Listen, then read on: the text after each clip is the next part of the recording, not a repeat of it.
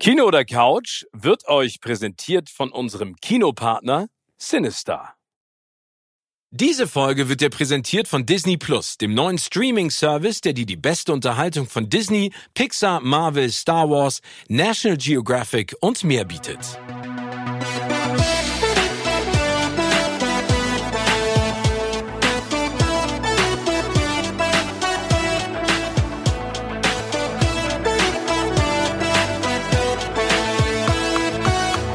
In meinem Podcast Kino oder Couch treffe ich jede Woche prominente Menschen aus den unterschiedlichsten Bereichen. Egal ob aus dem Sport, Musik, Kino, Serien oder Entertainment Business. Und gemeinsam sprechen wir über spannende Filme, Serien und das Leben. Und es wird die alles entscheidende Frage gestellt, Kino oder Couch.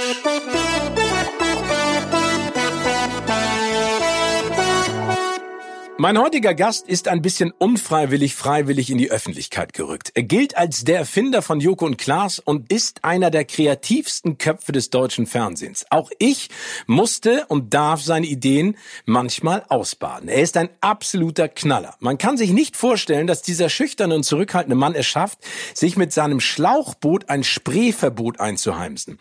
Ich freue mich sehr, dass ich ihn heute für die Weihnachtsausgabe fürs Mikrofon locken konnte. Wie man so schön sagt, niemand wurde von von unserer Kino- oder Couchgemeinde mehr gefordert als er.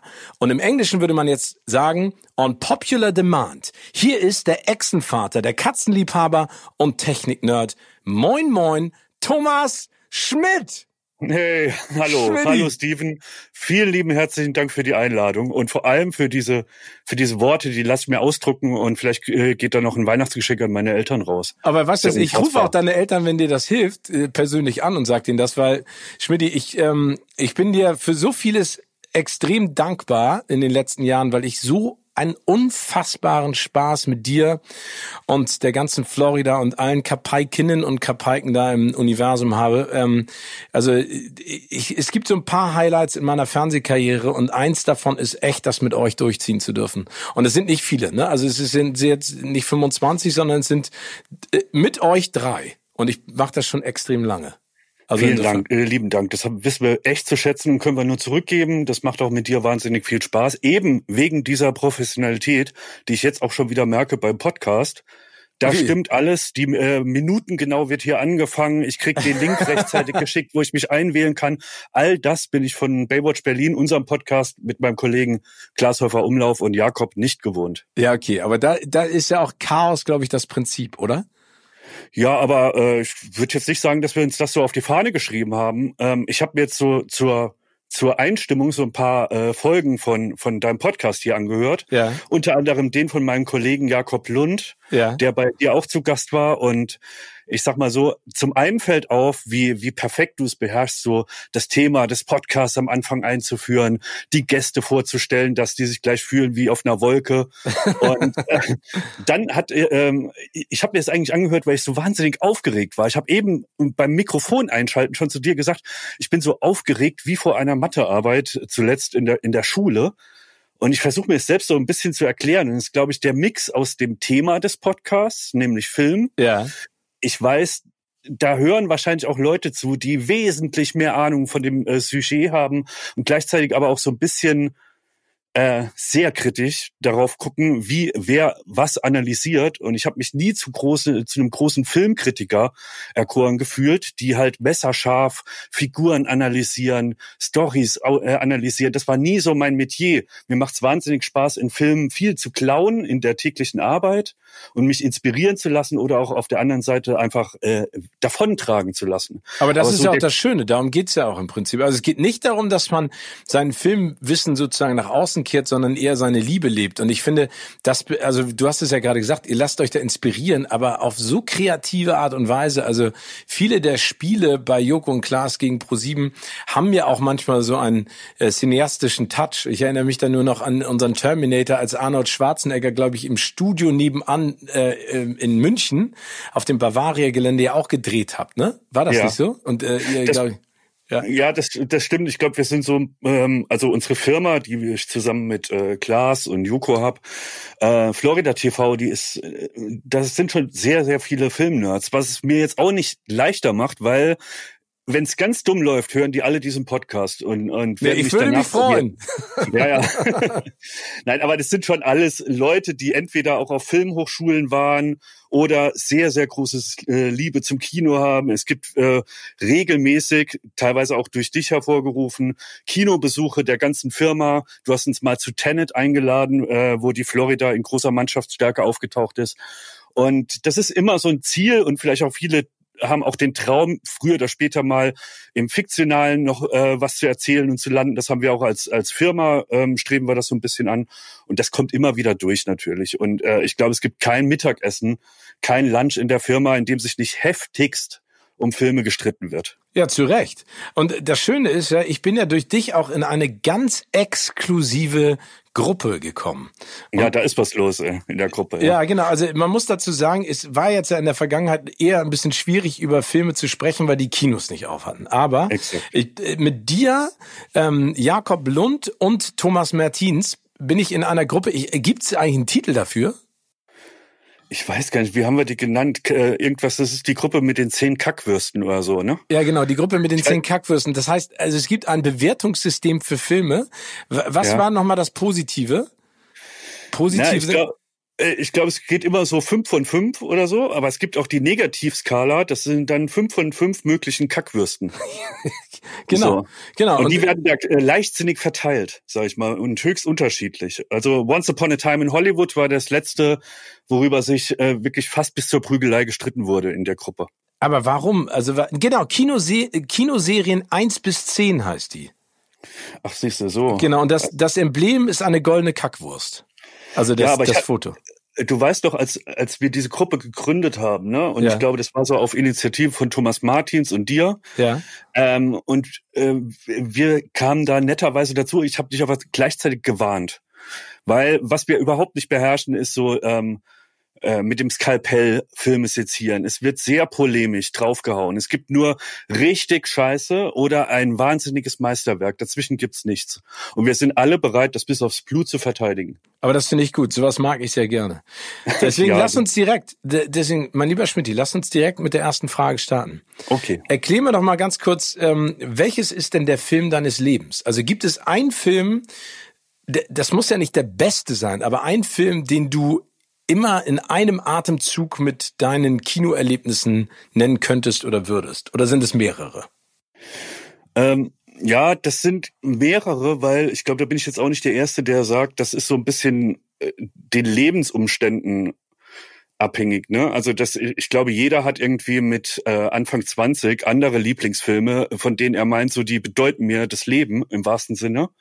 Und das hat sich jetzt vielleicht auch ein bisschen gewandelt mit der Zeit, weil man auf andere Sachen auch im Privatleben oder im äh, echten Leben halt einfach ähm, Wert legt. Und im besten Fall sind für mich äh, geben mir Filme halt nach wie vor einen Anstoß, über mein eigenes Leben nachzudenken und irgendwie andere Sichtweisen aufs Leben zu kriegen oder sie berühren mich, weil sie vielleicht Ängste in mir hervorrufen, die ich habe oder vielleicht auch so ja vielleicht auch irgendwie Euphorie hervorheben. Also mein Ding war es nie, auch wenn ich jeden verstehe, der da gerne sich äh, von amüsieren lässt etc., aber ich glaube, äh, habe ich ja auch schon mal anklingen lassen, äh, Marvel-Filme sind jetzt nicht so meins. Also da renne ich nicht am ersten Tag ins Kino, weil die sehr, sehr gut gemachte, sehr gut geschriebene ähm, äh, äh, sehr gut getimte Filme sind, aber im wahrsten Sinne und gar nicht negativ gemeint Popcorn-Kino. Ja. Yeah. Und ich war eigentlich immer mehr auf der Suche nach so Filmen, die mir so ein bisschen das Leben erklären. Das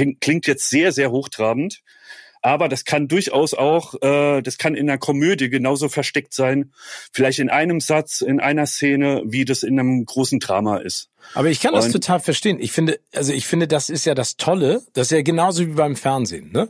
Es muss ja. ja Popcorn geben, aber es muss ja auch die Dokumentation geben und es muss ja auch irgendwas dazwischen geben. Also der Tatort ist ja immer die Frage, ist das Popcorn oder ist das schon wieder äh, Special Interest? Aber ist dann eben auf der anderen Seite so populär, dass sich das so viele Leute angucken. Es ist zum Beispiel überhaupt nicht mein Ding.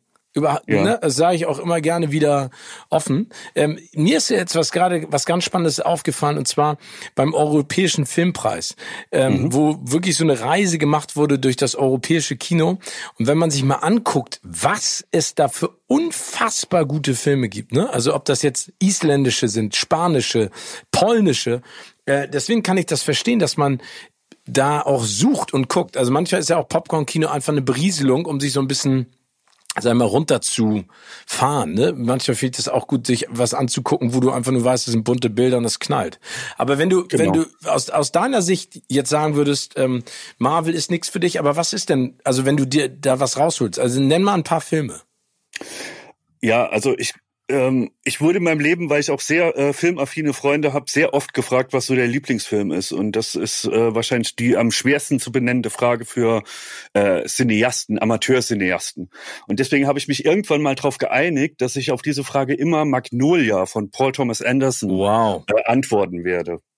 Okay. Weil ähm, zum einen, ich finde, der, der Film zeigt so alles, was äh, ähm, Kino an Handwerk zur äh, Verfügung hat, in einer Lässigkeit, in einer ähm, äh, Unaufdringlichkeit teilweise. Es, es, es wirkt alles so kinderleicht, wie schwerste Themen da verhandelt werden, wie vielleicht der der komplizierteste Plot aller Zeiten, äh, was Figurenkonstellationen und Stories angeht, in einer Leichtigkeit präsentiert werden, dass man sich manchmal eher wie in einem Musikvideo erinnert. Ähm, er traut sich, ein riesen Epos zu sein.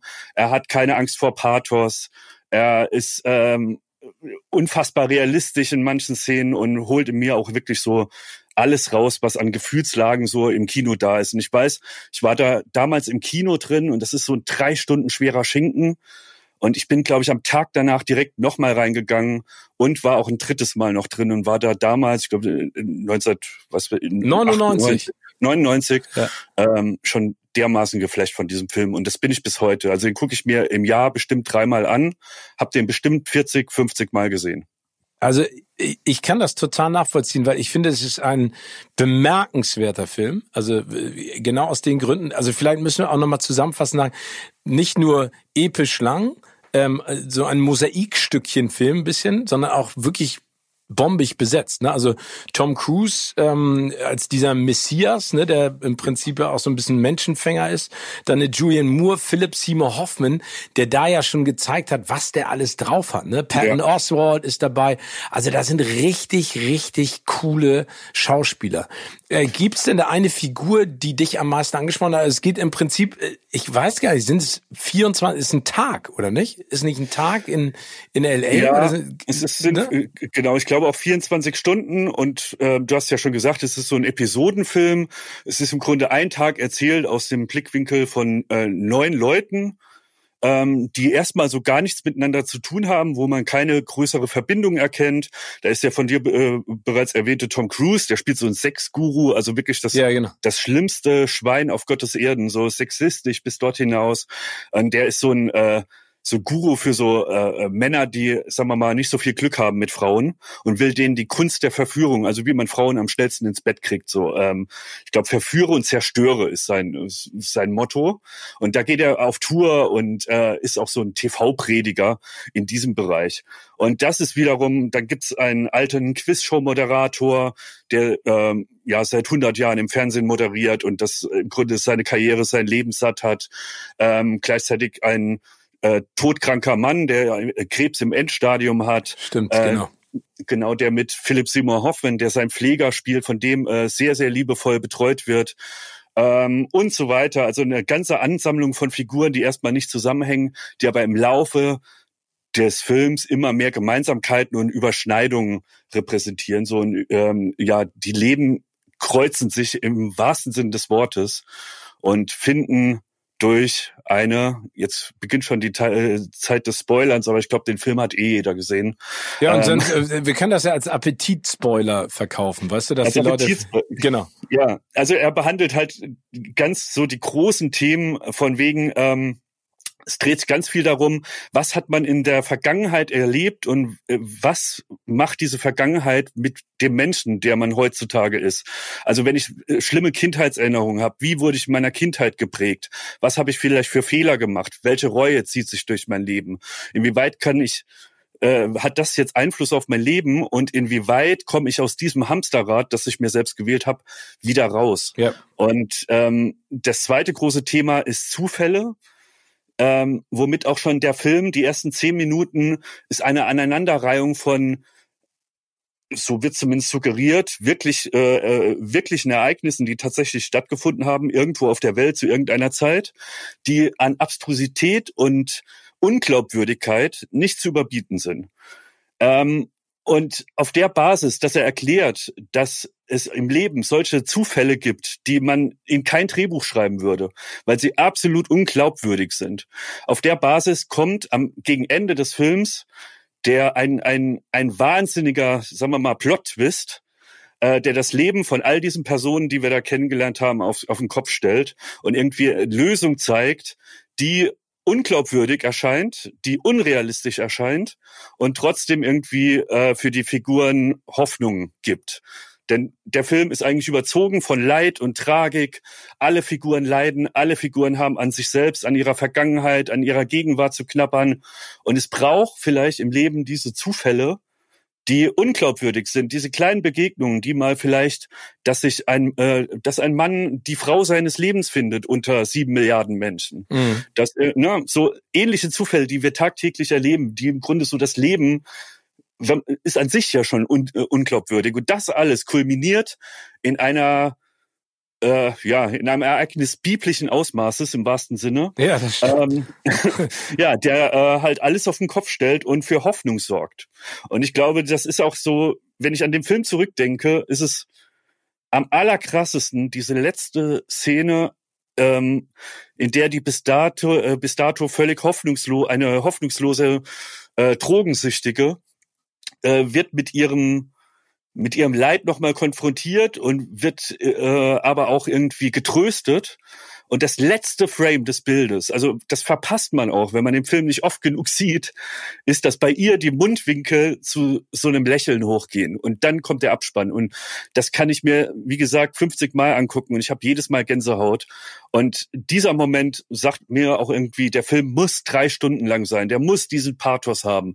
Der muss dieses Epos sein. Es ist auch teilweise eine Quälerei. Und ich glaube auch Paul Thomas Anderson sagt selbst, er wird den Film heute äh, noch mal eine halbe Stunde kürzer machen, denn der ist wirklich quälend teilweise. Ähm, aber quälend von der von der Länge her, aber ja nicht von der, von der Geschichte, auch. ne? Ja, nee, nee, von der Geschichte nicht. Also der hat auch genug Stoff, um das zu erzählen in der Zeit aber es ist teilweise, er hat, ich kann jeden auch verstehen, das ist kein Film, den man sich mal abends so, ach, gucken wir jetzt heute Sommer aus der Stars oder Magnolia, das wird nicht passieren.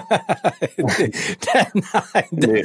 definitiv nicht. Aber also den muss man sich vornehmen. So, da muss man sich wirklich den Abend freischaufeln und dann sich drauf einlassen und in diese Stimmung versinken und in, ähm, da wirklich auch den, den Schmerz miterleben und dann aber gleichzeitig auch diese Hoffnung spüren, die dieses letzte Bild gibt, die dieses biblische Ereignis ähm, gegen Ende des Filmes äh, in einem hervorruft. Und das ist, also diese Wucht, die, die hat bestes Kino. Und das ist, glaube ich, kulminiert das, was ich an Kino, an Film so sehr liebe. Das wird mir keine Fernsehsendung bescheren. Das wird mir ähm, in der Tragweite bisher auch keine Serie bescheren, wie dieser Film. Ähm, das schafft mich wirklich umzuhauen.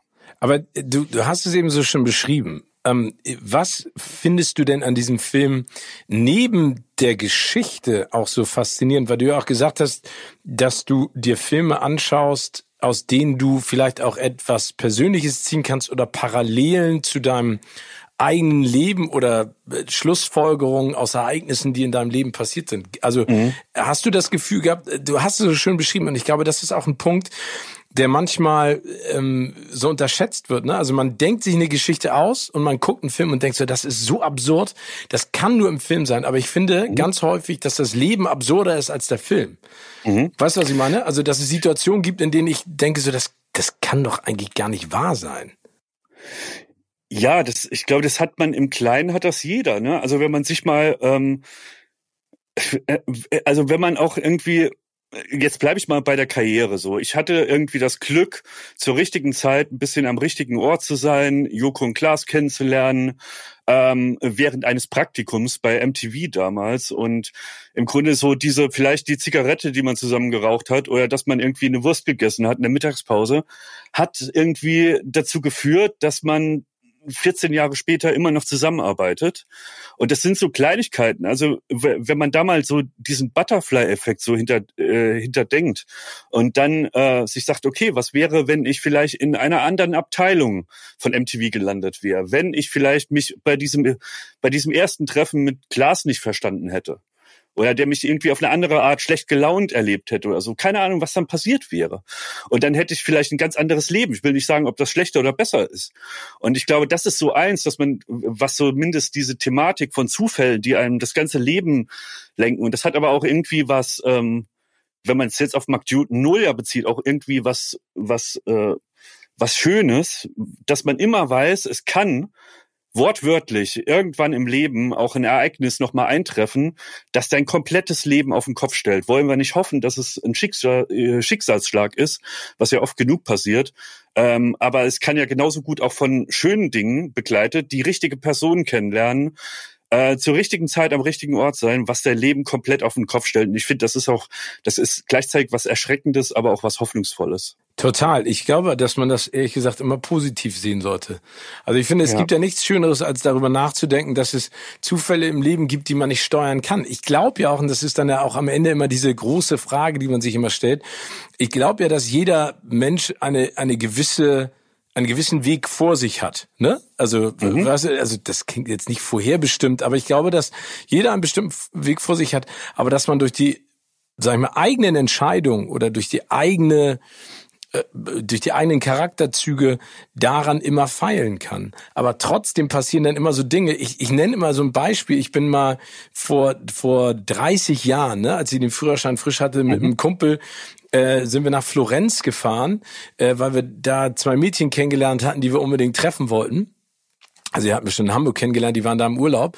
Und dann sind wir da runtergeballert und wir hatten, wir hatten kein Geld für Benzin und für was zu essen. Und dann sind wir auf irgendeinem, äh, in irgendeinem kleinen Dorf in Italien haben wir angehalten und dann bin ich äh, in den, in den, äh, in den, auf dem Bahnsteig gelaufen oder in den Bahnhof, so ein lokaler, und bin wirklich gelaufen, ne, weil wir keine Zeit hatten, wir konnten das Auto ja. nicht ausstellen, damit es uns nicht absaugt. Und lauf und kreuze den Weg vom Typen, den ich irgendwie ein Dreivierteljahr vorher beim Radio kennengelernt hatte, mit dem ich mich total gut verstanden hatte. Ja. Weißt du, und dieser Zufall, also in der Sekunde da jeder, ne? Jeder Drehbuchlektor würde dir das rausstreichen und um die Ohren hauen. Und zwar völlig zu Recht. Würde sagen, ey, also wir brauchen schon eine bessere Begründung, warum die sich wiedersehen.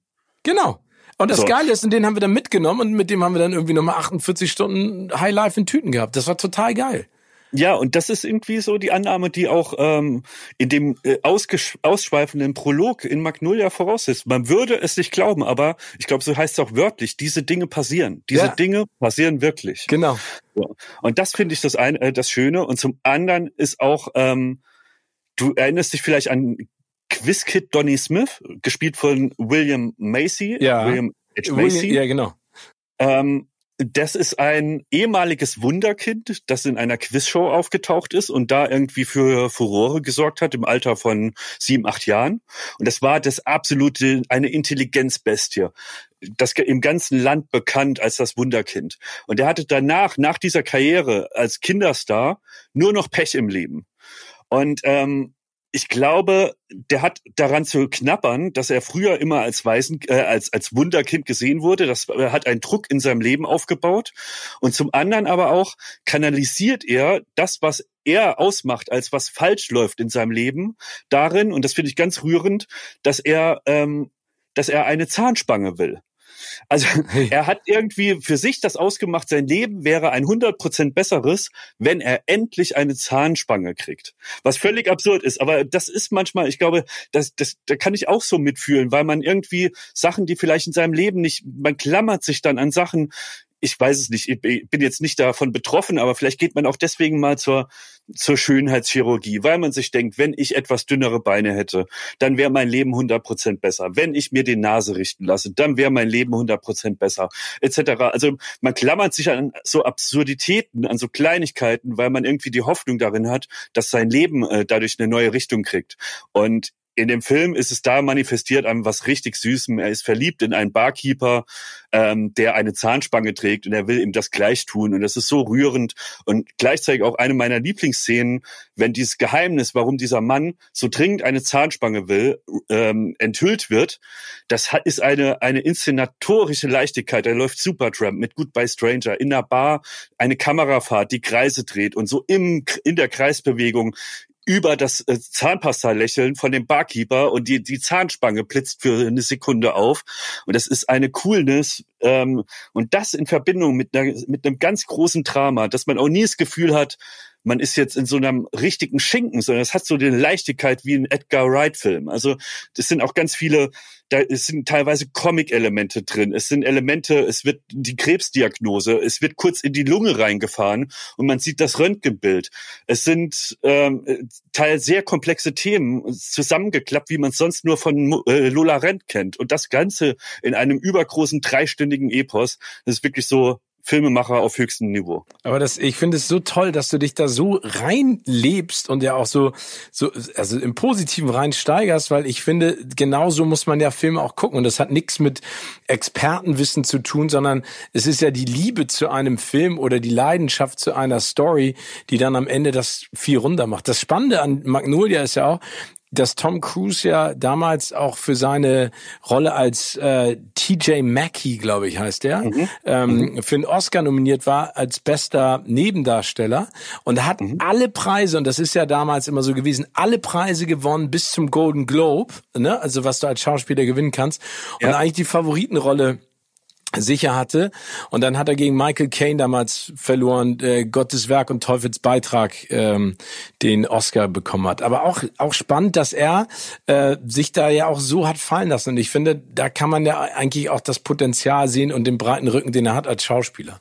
Aber wenn du jetzt... Das stimmt. Also da möchte ich auch noch ja. sagen, das ist so meine zweitliebste Szene. In dem, also ich finde Tom Cruise, jeder, der irgendwie... Ähm, den belächelt und da hat man teilweise ja auch Grund dazu, wenn er bei Oprah auf der auf dem äh, auf der Couch rumturnt und ähm, jetzt auch mal sagen wir mal reden wir jetzt auch nicht von seiner Scientology-Tätigkeit etc. Er ist ein streitbarer Charakter, gleichzeitig aber auch ähm, ja wirklich Perfektionist, was seine Filme bis heute angeht. Das sieht man in jedem Mission Impossible äh, Streifen. Äh, das nimmt er mit einer äh, Wahrhaftigkeit. Aber er war, glaube ich, noch niemals so dermaßen gut als Schauspieler wie in Magnolia und gibt da eine Zerbrechlichkeit, eine Verwundbarkeit, eine und spielt gleichzeitig eine so übertriebene Rolle von diesem Sexguru, dessen Fassade, die er sich aufgebaut hat, um auch zu ver, seine Verletzlichkeit zu ver, äh, verschleiern, in einer Interviewszene mit einer Frau, die ihn äh, in der Vergangenheit rumstochert, sage ich jetzt mal, ja.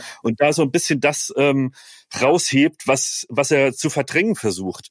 Und das spielt er mit einer mit einer Perfektion. Er, er wird angriffslustig. Er, er guckt sie an, als würde er sie töten wollen. In ihm brodelt's.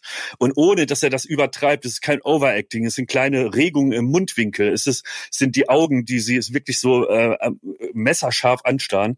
Und das ist wirklich eine Bewunderung für die Schauspielkunst. Aber gleichzeitig muss man aber leider sagen, in dem in dem Film gibt's keinen einzigen Schauspieler, der nicht wirklich wahrscheinlich die Leistung seines Lebens abruft. Ja, top of the Und das game. hat ja Alle, ich auch. wahrscheinlich auch sehr, sehr viel mit Paul Thomas Anderson zu tun. Ja, ich glaube auch. Ja, aber äh, um das mal auch dann auf dich überzuleiten, ne? Also ich glaube, man braucht immer Menschen, die einen führen und die einen leiten und die einem den Rücken frei halten. Und das kannst du ja auch perfekt. Also wenn du mich jetzt mit Paul Thomas Anderson vergleichst, dann, dann brechen wir hier an dieser Stelle ab. Okay, dann äh, formuliere ich es anders, äh, ja. Schmidti, weil ich finde, ähm, wenn, wenn jemand äh, die Charakterzüge hat und den Charakter besitzt, andere Leute glänzen zu lassen ne? und denen den Freiraum zu haben, aber sie trotzdem zu führen. Und das kann ich jetzt ja auch mal allen Hörerinnen und Hörern sagen. Wenn wir Joko und Klaas gegen Pro7 machen, mhm dann bist du ja kontinuierlich eigentlich immer dabei. Und das Schöne ist, wenn wir diese Werbepausen haben und ich komme auf dich zu, du weißt immer ganz genau, was du wie sagst und nimmst das immer als, als konstruktive Möglichkeit, das Produkt noch zu verbessern. Und du hast eine Art und Weise, auch mit mir zu sprechen, dafür bin ich dir total dankbar, dass ich immer noch extrem viel lerne. Das will ich ja so und so. Ich äh, muss ja auch noch ganz viel lernen, aber ich schätze das total an dir und auch an deinen Kollegen, dass ihr dann da seid und sagt so, nee, mach das mal oder nee, oder können wir so. Super. Und deswegen, du hast ja das Gefühl und das Talent, wie viele Regisseure auch an Paul Thomas Anderson. Vielen Dank, vielen Dank. Ich nehme das einfach als, als einfach so. Kompliment, das in meinen Ohren halt einfach absurd klingt, auch aus deinem Munde das zu hören.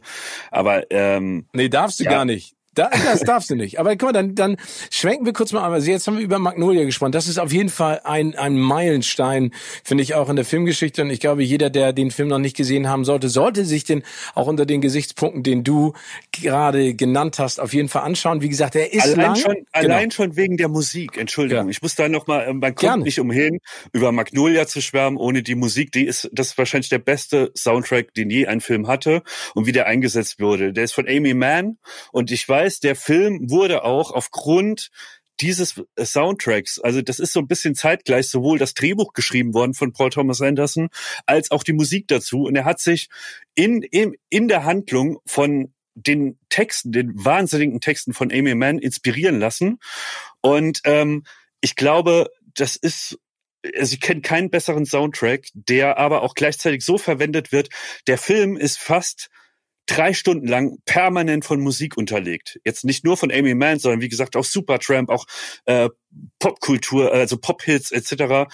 Ähm, aber ein permanentes Soundbed. Umso mehr hauen die Szenen rein, die dann auf einmal eine äh, eine Stille haben, wie Tom Cruise, der am, am äh, Sterbebett seines Vaters sitzt.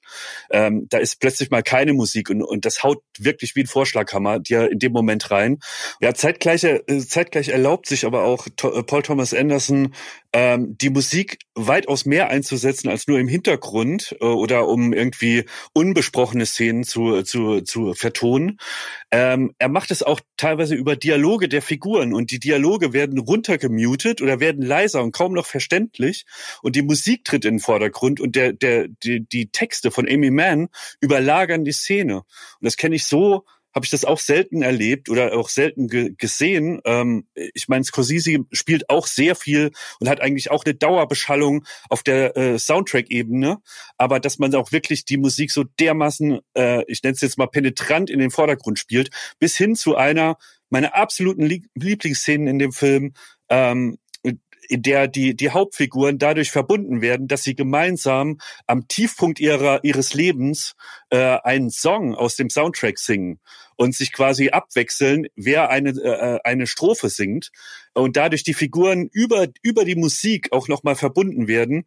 Das ist wahrscheinlich irgendwie der Mut von einem 28-Jährigen, so alt war Paul Thomas Anderson damals, der irgendwie mit Boogie Nights so sein Erstlingswerk äh, gemacht hat und ähm, vom, von den Filmfirmen daraufhin so das Recht auf Final Cut, also ihm durfte nicht reingeredet werden, weder in die Länge des Films noch in, die, in den Schnitt des Films. Und er hat sich da so richtig vorgenommen, seinen besten Film abzuliefern. Das sagt er auch. Und diese Hybris fast schon, die merkt man in jeder Szene, aber es ist aus meiner Sicht erstaunlich oft gut gegangen. Finde ich auch. Und äh, spannend ist ja auch, dass die, äh, der Filmverleih ja ursprünglich daraus so ein Tom Cruise Vehikel machen wollte, weil Tom Cruise damals ja schon Superstar war und die dachten, dadurch verkauft er sich besser. Und Paul Thomas Anderson gesagt hat, das macht, wollen wir nicht, das ist ein Ensemble-Piece. Also das heißt, es ist sozusagen äh, viele gute Schauspielerinnen und Schauspieler und der auch, wie du es eben meintest, den Final Cut gemacht hat beim Trailer.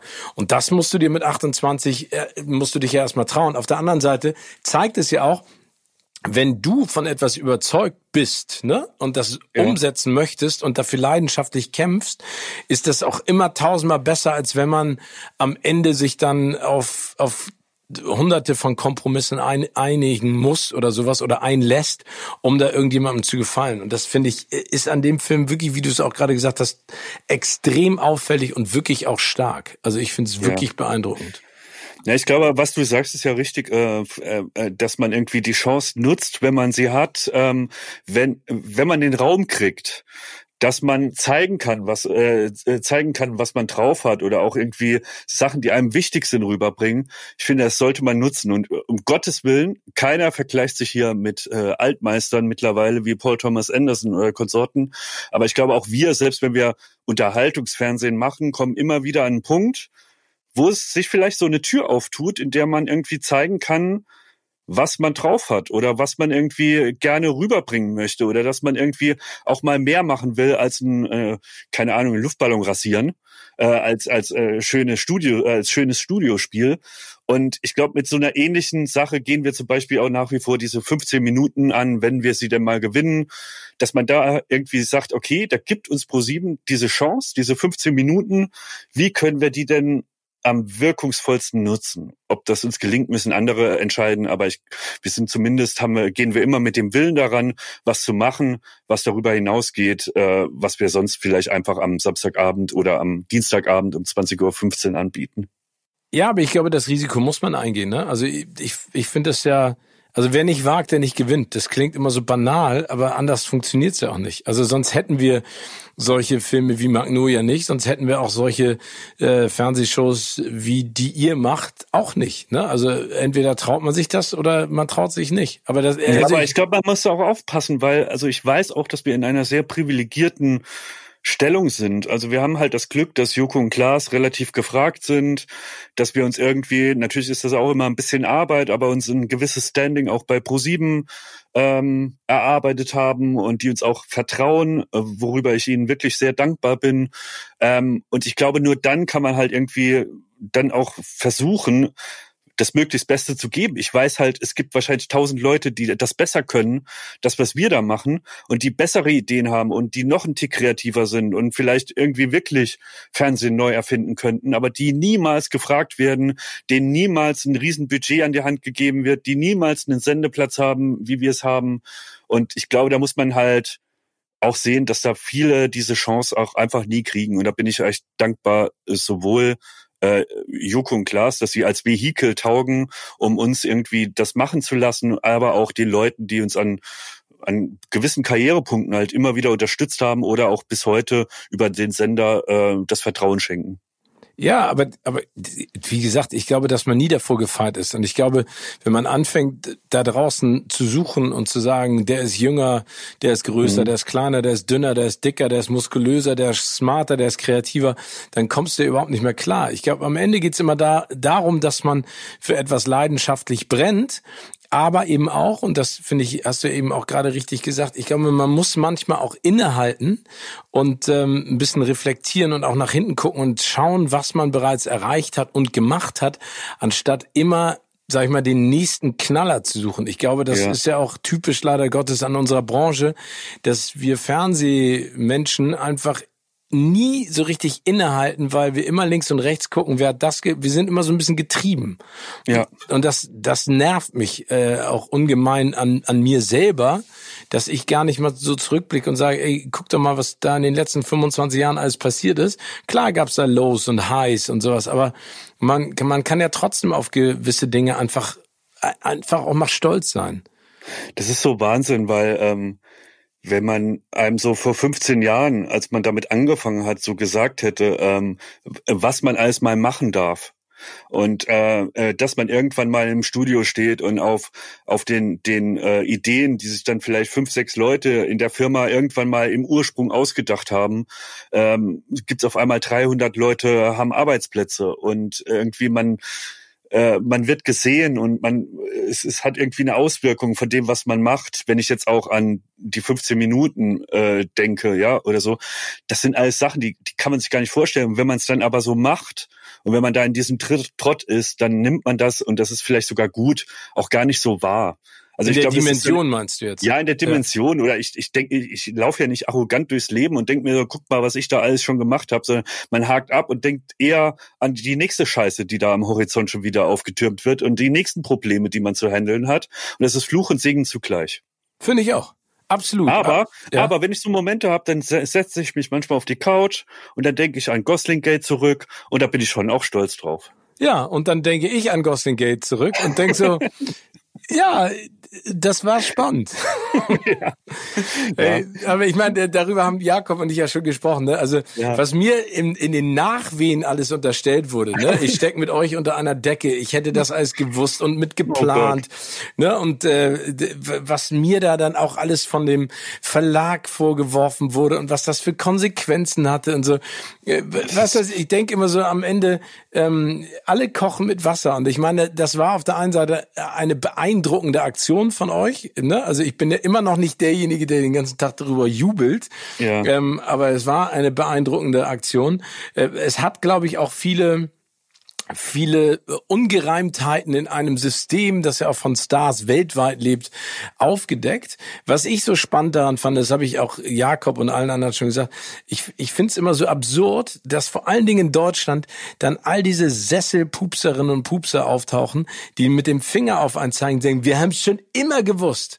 Weißt du, und mhm. da dachte ich, das ist so das Kannibalisieren der eigenen Branche. Klar, äh, du hast einen Grimme-Preis dafür gekriegt, ihr seid hoch gelobt worden für die Enttarnung eines, äh, äh, eines Systems, in dem Stars gekauft werden und gar nicht nachgefragt wird. Auf der anderen Seite sage ich auch immer wieder, ne? ich habe schon über tausend Interviews gemacht mit, äh, mit internationalen Hollywood-Stars und ich saß auch schon in einem Warteraum und habe auf Brad Pitt gewartet und dann kamen die Leute von der Agentur an und haben gesagt, ey, no one is allowed to be äh, in the hotel room, ne? Oder ihr dürft nicht auf dem Hotelgang stehen und ihr dürft ja. ihn auf keinen Fall ansprechen. Und dann denkst du in der Sekunde, weißt du was, das ist mir jetzt ehrlich gesagt völlig ladde. Ich bleib in meinem Zimmer sitzen und wenn sie mich holen, interviewe ich ihn. Und ja. so war das ja auch ein bisschen äh, bei, bei Ryan Gosling. Es ist passiert, es war beeindruckend in der Sekunde. Ich würde und gerne. Ich weiß bis heute, ja, uns wäre ja. das genauso passiert. Also äh, es gab kaum, also ich, ich halte die Wahrscheinlichkeit, dass uns, äh, wenn ihr es drauf angelegt hättet oder jemand anderes darauf angelegt hätte, genauso, weil es waren, es sind auch teilweise die Spielregeln der Branche, das genau. hast du ja auch gesagt. Und ich finde es immer so ein bisschen, was man so zweischneidiges Schwert ist natürlich, das ist so wie jemand, man geht in eine Zaubervorführung und sagt die ganze Zeit, das ist ja nur ein Trick. Es ist doch nur ein Trick. Ja. Und so funktioniert halt diese ganze Branche. So. Und das ist halt auch Teil der Unterhaltungsindustrie seit Anbeginn. Natürlich ist man in Anführungszeichen so ein Zauberer und man macht Tricks und man hat irgendwie ähm, äh, Momente, wo man halt irgendwie ähm, ja, ein Spiel mitspielt. Und auch dieses Star-Game, mich nervt in Deutschland viel mehr, dass, dass man so immer die erste, man will Stars regelrecht zerstören, so kommt es mir genau, manchmal vor. Also total. jeder, der irgendwie so äh, Startum hat, da heißt es so, da wird, das wird misstrauisch geguckt. Da wird geguckt, ist er privat nicht anders? Und warum ist der so? Der ist zu hysterisch, der ist zu gut gelaunt, der ist zu dies, zu das. Und das ist halt, finde ich, da gucke ich super neidisch halt, also ich glaube, jeder, der jemals Late Night gemacht hat, guckt super neidisch in die USA, wo das Startum halt ganz anders gepflegt wird, wo auch irgendwie die Leute bereit sind, sich darauf einzulassen, die auch mal bereit sind, jemanden anzuhimmeln, die auch irgendwie sagen so, ja, das ist unser Idol. Und dann, dann stehen alle auf und äh, in der Late Night Show, wenn Brad Pitt um die Ecke kommt, dann gibt's Standing Ovations und so. Und ich glaube, das wäre in Deutschland nicht möglich ohne einen Warm-Upper. Also, nee, also, absolut, nee, da, und nee, und das ist ja manchmal sogar durch einen Warm-Upper danach ja auch echt frustrierend, ne? Ja. Also, aber das ist, das ist ja, und äh, da, da kann ich dir nur beipflichten, weil diese Premieren, die ich ja auch lange, lange gemacht habe und hoffentlich auch in Zukunft wieder machen darf, äh, da hast du Superstars auf der Bühne, ne? Tom Cruise, Will Smith, Angelina Jolie, alle, Jennifer Lawrence, alle sind da. Und dann sitzt, stehst du in diesem Premieren-Kino vorne auf die auf der Bühne und sagst so, ey, schön, dass ihr da seid und ich will euch jetzt nochmal die Stars des heutigen Abends äh, vorstellen. Und dann ist wirklich so. Ja, ja, ja. Und dann denke ich so, okay, das ist dann die, äh, tut mir leid, wenn ich das jetzt mal so deutlich sage, viele Leute, die auf der Gästeliste sitzen, haben überhaupt gar kein Interesse dahin zu kommen. Und dann denke ich immer so, gebt doch die Tickets an die richtigen Fans. Gebt ja. doch die Tickets an die Leute, die Bock drauf haben, diese Menschen live auf der Bühne zu sehen. Und dann hast du eine ganz andere Dynamik. Das haben sie irgendwann mal angefangen, dass äh, ein Teil der Tickets wirklich an Fans geht. Die machen so eine geile Stimme. Ich bin ihnen so dankbar, auch an den Teppichen. Ohne die wäre das gar nicht möglich. Aber dieses Premierenpublikum, das sich da mal in Schale schmeißt, um ein Gläschen Champagner zu trinken, das geht mir zeitweise leider Gottes echt auf den Sack. Meinst du ähm, zu der Thematik, also ist jetzt ja auch ein, äh, ein Thema, das das, das wahrscheinlich schon oft diskutiert wurde, aber ähm, dass die Deutschen so ein bisschen ein Misstrauen haben gegenüber ihren Prominenten. Ähm, ja. Oder also, auch gegen Startum. Und ich, also was ich ja fast schon wieder sympathisch finde, ich weiß aber nicht, ob es daran liegt, ist vielleicht auch so ein bisschen die Auswirkung vom Zweiten Weltkrieg. Also, dass man irgendwie so eingeimpft gekriegt hat, jetzt über Generationen mittlerweile, dass man äh, achtsam sein soll, wenn irgendjemand zu hoch gelobt wird, wenn irgendjemand zu. Ah, okay. Weißt du, also ich könnte mir vorstellen, dass das irgendwie genauso, man hat Bonn zur Hauptstadt gemacht. Also weniger Klemmer geht nicht. Und das ist ja bewusst yes. gewählt worden, weil man sagen will, wir sind hier nicht mehr die, äh, das Land, das irgendwie auftritt als, wir wollen nicht die Weltherrschaft und wir, wir sind nicht die geilsten, die coolsten, die besten. Ähm, ich, das ist jetzt sehr runtergebrochen, wieder, aber ähm, dass man da äh, äh irgendwie so eine, ja, eine Achtsamkeit hat gegen alles, was so, wenn das, das Strahlen der Weltentdecke kommt, ja. Und das finde ich dann schon wieder irgendwie okay. Ja, äh, ja, aber ich, also da, das kann sehr gut eine, ein, ein Teil der Erklärung sein. Ich, ich habe nur dann auf der anderen Seite ein großes Problem damit, äh, also das, dieses, dieses klassische, wer bist denn du?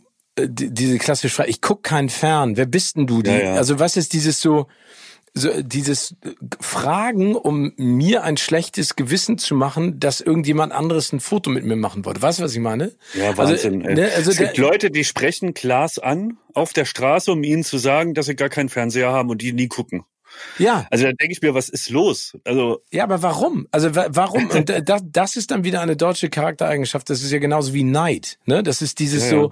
Äh, und da kommen wir dann wieder auf das, was du auch gesagt hast: dieses Runterbrechen und dieses ein unangenehmes Gefühl ähm, zu vermitteln. Und das finde ich einfach total schade. Wie gesagt, es ist also amerikanische Late Night ist beeindruckend, aber auch die Englisch, englische. Ne? Also Graham Norton zum Beispiel, der das ja auch perfektioniert hat mit seiner Graham Norton Show und die sitzt sitzen ja. dann und erzählen auch was. Äh, keine Ahnung. Vielleicht ähm, auf der anderen Seite gibt es ja auch viele positive Eigenschaften, die wir die wir Deutschen mit uns bringen, die die Amerikaner auch total schätzen. Aber ich glaube, und das sage ich immer wieder, weil ich werde das ja auch häufig gefragt, dadurch, dass ich einfach ja auch einen ziemlich amerikanischen Bezug habe durch meine Kindheit und durch meinen Geburtsort. Ähm, ich glaube, uns fehlt manchmal eine, eine gewisse Leichtigkeit, ähm, äh, die, die andere Nationen vielleicht anders prägen ähm, und, und, und, und auch predigen. Also das heißt, ich glaube, wir sehen vieles zu verbissen und diese dieses ständige miteinander vergleichen. Ich glaube, dass es in Hollywood nicht anders ist, ne? Aber ich finde so ein bisschen Leichtigkeit und so ein bisschen mehr Weißt du, was ich meine? So ich weiß total, was du meinst, aber ich muss auch da wieder denken und das finde ich halt interessant, ob das wirklich eine Auswirkung vom Zweiten Weltkrieg ist. Weil ich sag jetzt mal in der Weimarer Republik, also man gucke Babylon Berlin etc., da war eine gewisse Leichtigkeit vorhanden. Eine große und, äh, Leichtigkeit, ja, ja. Also ich sag mal, der Zahn wurde einem gezogen, auch als als äh, als äh, als Land, als Volk. Und danach ist halt irgendwie ist es vielleicht ja auch ganz gut, dass man mal so sagt, so, okay, wir sind halt einfach, äh, wir äh, wir haben dermaßen schreckliche Dinge gemacht und ja äh, haben so eine Schuld auf uns geladen, dass wir jetzt nicht die Ersten sein sollten, die mit Leichtigkeit durchs Leben gehen. Und ich glaube, das zieht sich bis heute so ein bisschen, auch im Humorverständnis der Deutschen, was ja mehr oder weniger weltweit berüchtigt ist. ähm, ne, aber auch in Startum. Obwohl Gosling Gate war lustig. Gosling Gate war lustig, ja. Weißt du, was ich mir manchmal wünsche? Ich will, also mit der, mit der, mit all dem, was da im Nachhinein passiert ist, ich würde gerne nochmal zurück in diesen Moment und mich selber auf der Bühne sehen. Weißt du, dass ich, ich hatte körperliche Schmerzen, sag ich, mhm. Äh, habe ich glaube ich noch nie jemand erzählt. Ich hatte wirklich körperliche Schmerzen und unfassbare Angst, mir euren Beitrag damals anzuschauen. Ja, das glaube ich. Dir. An dem, das war, glaube ich, auch direkt an dem Montagabend, ne? Ja, ja, ja. Ich hatte wirklich das Probleme und äh, ich bin sehr dankbar, ähm, dass, dass äh, die Person, die mir äh, ganz, ganz viel bedeutet in meinem, alles bedeutet in meinem Leben, mich dazu gezwungen hat, mhm. das zu tun, über meinen Schatten zu springen. Und ähm, das war, glaube ich, eine, eine, eine Reinigung für mich selbst. Ja, wir haben, also auch wer, also man muss dazu sagen, wir dachten ja nicht, dass das ansatzweise funktioniert und wir haben da irgendwie ein halbes Jahr früher angefangen, mal so reinzustochern, indem man mal eine Mail schreibt ähm, und wir dachten immer, es kommt jeden Moment der Moment, wo jemand sagt, ja Leute, jetzt ist aber äh, äh, zu Ende. Und das wurde immer einkalkuliert. Also wir haben das auch intern fast so abgeschrieben, als da wird eventuell Mühe und vielleicht auch ein bisschen Budget äh, verprasst mit einer 95-prozentigen Wahrscheinlichkeit, dass am Ende nichts dabei rauskommt. Oder noch schlimmer, ähm, am Ende wird unser falscher Ryan Gosling hinter den Kulissen abgekascht und aufgedeckt und dann kommt die Zeit der Anwälte. Ähm, weil ich, wir wussten auch, wenn man damit durchkommt, dann braucht man im Grunde eine gewisse Anzahl an Schlagzeilen. Das muss so in die Öffentlichkeit gelangen, dass man eigentlich uns nicht mehr verklagen kann. Und ähm, das mit einzukalkulieren hat mir auch an dem Abend äh, wirklich die schlimmste, und das meine ich ganz ehrlich, die schlimmste, den schlimmsten Abend meiner beruflichen Karriere. Ich war so aufgeregt, ich, äh, ich, ich, ich habe gezittert, ich konnte wirklich, wir alle, wir waren so dermaßen unter Spannung, unter Strom, weil wir so Angst hatten, es wird im letzten Moment aufgedeckt und dann kriegen wir nur Ärger. Ja. Und wir können das im Grunde niemandem erklären, warum man das gemacht hat und warum man das mal lustig fand, wenn die Pointe fehlt. Und ähm, dementsprechend, als wir dann das auch geschnitten haben, so im Schnitt, ich habe sehr versucht, ähm, diesen Spaß, und das war wirklich eine ganz harmlose Idee, mit der das Ganze angefangen hat. Wir wollten nicht irgendwie äh, äh irgendjemand zerstören oder irgendwas aufdecken oder sonstiges. Das hat sich da mit ergeben. So, wir wussten vielleicht von der Grundprämisse, dass eine Preisverleihung auch mal gerne den Star äh, in den äh, in den Saal lockt, der gerade in der Stadt ist, ja. ja. Aber äh, das war jetzt nicht unser Hauptding, sondern es sollte so ganz spitzbübig einfach ein kleiner unser Ocean's Eleven des Schwachsinns sein. So und ich glaube, dass man wir haben versucht auch in dem Beitrag dann diese Spitzbübigkeit auch rüberzubringen, weil es ganz ernst war es, war, es ging uns nicht darum, irgendwas zu zerstören. Vor allem eine Branche zu zerstören, deren Teil wir sind und so. Das ist, wir haben auch keine aufklärerische Mission. Ähm, damit sind wir auch nie angetreten.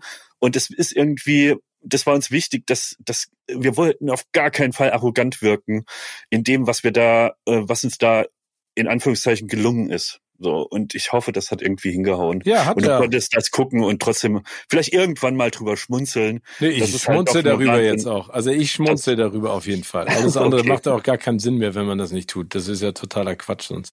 Aber du, wir machen mal weiter und weil ich würde gerne mal wissen, da, du hast jetzt so von Magnolia geschwärmt und vor allen Dingen auch mhm. von deinem ersten Besuch, äh, also von dem Besuch im Kino und dass du das mehrfach gemacht hast.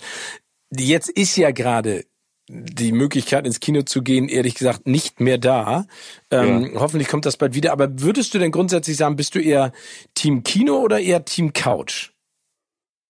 Ähm, das kommt auch darauf an, was ich gucken möchte. Wenn mir ein Film, auch von der Beschreibung oder wenn ich weiß, das ist von einem Regisseur, der jetzt sein so das neue Werk vorlegt und so, dann würde ich alles dafür tun, ihn nicht auf der Couch zu gucken, sondern immer das Kino wählen.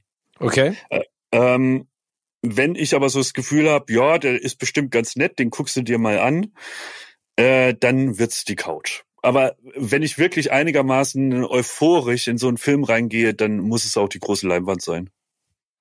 Okay, und wie, wie guckst du denn zu Hause jetzt Filme? Also wie, wie ist das, also machst du es dir da gemütlich oder ist das dann eher so ein bisschen so der Zwang, sich etwas anzugucken, weil du es jetzt nicht unbedingt im Kino gucken musst? Also ist das eher so nebenher oder wie, wie sieht das aus bei dir? Ähm, na, also die Zeiten, wo ich so mir so ein versucht habe, so, so ein Lexikonwissen an Filmen äh, anzueignen, die sind vorbei. Das hatte ich so zwischen 20 und 30, ähm, wo, ich, äh, wo es auch wirklich um Prinzip geht, so fast so, als würde man die, die Sammlung vervollständigen. Muss ich den Film gesehen haben, den Film gesehen haben und muss dann den Verweis kennen. Ähm, da habe ich mittlerweile leider nicht mehr die Zeit und die Muße dafür, sondern ich mache jetzt weitaus ausgewählter, äh, gucke ich Filme und auch leider auch weitaus seltener. Ich lasse mich also während der Woche auch sehr berieseln, einfach von Fernsehen, von Trash-TV, ähm, wo ich auch echt einfach, dann, dann wird dabei getwittert oder irgendwie gegoogelt oder geshoppt oder sonstiges und das läuft so nebenbei. Aber wenn ich einen Film gucke, nach wie vor, dann ist das völlig kompromisslos. Da wird nicht mal Popcorn äh, geknappert. Das ist, da sitz ich wie versteinert für zwei Stunden da, red kein Wort, bin sauer, wenn auch jemand nur äh, einen Mucks macht und bin da wirklich ganz, ganz fürchterlich. Also das heißt, bist du denn, weil es gibt ja so Menschen, Ina Müller hat uns zum Beispiel erzählt, sie hasst am, also sie liebt das Kino, aber sie hasst am Kino die Menschen. Weil ja, die, Horror. Horror. Also der, wenn dahinter äh, welcher Vollidiot ist auf die Idee gekommen, Popcorn im Kino zu verkaufen? Ey, also, ein Knasper, ein Geknütter, dieses Knistern von der von den von den Tüten, da werde ich so aggressiv so und das ist. Ich bin aber auch kein Typ, der aufsteht und sagt, haltet jetzt mal die Schnauze. Äh, Würde ich mich niemals trauen, sondern ich fress die Wut in mich rein, gehe im Zweifel auch nochmal ins Kino oder verlasse dann auch einen Film, weil ich mir dann denke, das gebe ich mir jetzt nicht. Selbst wenn es ein James Bond ist, was ja auch irgendwo einfach ein Popcorn-Kino ist, ich will, also diese Filme sind nicht dafür gemacht. Ich gehe doch nicht in einen Film, wo ich mir auf zwölf mal zwölf Meter den anguck, bei bestem Sound, wo ich irgendwie am Ende 20 Euro für ausgib, um den zu gucken und dann hat da jemand eine Chipstüte. Wer verteilt denn eine Chipstüte im Kino, ey? Ja, aber dann kannst du dich ja mit Ina zusammentun, weil Ina möchte nämlich gerne ein, ein Kino aufmachen ohne Snacks, nur ja. wo man was trinken kann und rauchen kann. Ja, super. Gab's auch mal. Ich war noch, bin noch alt genug, dass ich mal, äh, ich war auch noch in Raucherkinos. Ich auch. Gab's ja, hier auf dem Kiez in Hamburg, das Aladdin. Ja. Da habe ich äh, einen Helge Schneider Film geguckt. Ich glaube Texas ja. oder so. Genau, Texas. Da kann man auch mal rauchen, ne? Da, da, da wurde vor ja. uns nur geraucht. Ich habe die ganze ja. Zeit gedacht immer, das ist irgendwie äh, Fog, äh, Nebel des Grauens, aber es war am Ende dann nur Helge Schneider. Aber, dann, aber da bin ich auch regelmäßig bei meinen, ich habe auch äh, meine alten Freunde aus dem Saarland, ähm, die sind jetzt äh, nicht gerade cinephil, ne? Mhm. Und ähm, ich wollte die Zeit lang, also das, das ist vielleicht so auch das, was man in der Jugend noch macht. Man will äh, Leute bekehren oder äh, man läuft da rum wie so ein Missionar und will denen endlich mal die Liebe, die man halt für die Filme hat, denen auch nahebringen. Und man denkt, man muss denen nur die richtigen Filme zeigen und dann macht's bei den Klick und da hat man einen Verbündeten. Und es klappt und nicht. Das hatte ich leider in meiner alten Heimat nicht, sondern ich musste da wegziehen, um irgendwie Verbündete zu finden. Und ich habe mit den Leuten, also ich hatte die Cinema abonniert und habe mir oh, ich auch. noch dieses, ich habe, ey, ich habe bis heute äh, fünf Umzugskartons mit Cinemas ab 1900, ich glaube 71. Da wird die erste Besprechung von Rocky, von Rambo. Die habe ich alle noch sortiert und aufgelagert. Also 30 Jahre Cinema. Das war ein Flohmarktfund. Ich habe die irgendwie in drei Fuhren nach Hause geschleppt. Meine Eltern haben mich fast umgebracht. Und die sind bis heute bei mir im alten Kinderzimmer gelagert.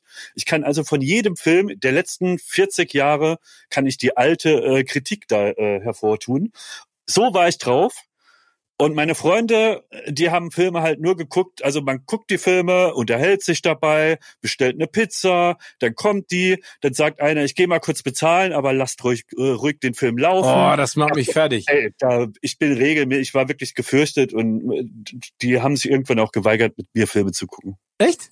Aber, ja. aber ihr seid immer noch befreundet oder hast du diese ganzen alten ja, Verbindungen kommt, gekappt? Nee, dann, dann kommt dann kommt der Froschregen und man wird älter und man äh, hat irgendwie, man findet sich damit ab, dass es verschiedene Geschmäcker gibt, dass äh, nicht alle Leute äh, diese Empfindungen haben für äh, die Kunstform Film und das auch einfach so sehen wie ein in, keine Ahnung, eine Fahrt auf der Achterbahn und da irgendwie ein guter Zeitvertreib, zwei Stunden fertig. Und ich glaube, wenn man diese Lust frönen will, dann muss man sich halt wohl oder übel die Leute suchen, die eine ähnliche Leidenschaft mit haben. Und ich konnte das irgendwann abstrahieren, habe mich damit abgefunden, dass sie das einfach anders sehen und dass sie da einfach eine andere Leidenschaft für haben, nämlich keine. Hm. Und äh, gut, also das ist so das, das, der Benefit des Alters, dass man da gelassener wird. Man wird altersweise. Ja. Oder äh, einfach ja. nur, ich, ich nenne es auch manchmal. Ja, altersmilde. Ja, und altersfaul. Ja. Weil mancher, ja. mancher will ich in diese Konfrontation gar nicht reingehen, weil ich einfach gar keinen Nerv mehr habe auf diese Zeit, die ich dann damit verbringen muss, meine Position in irgendeiner Art und Weise zu verteidigen.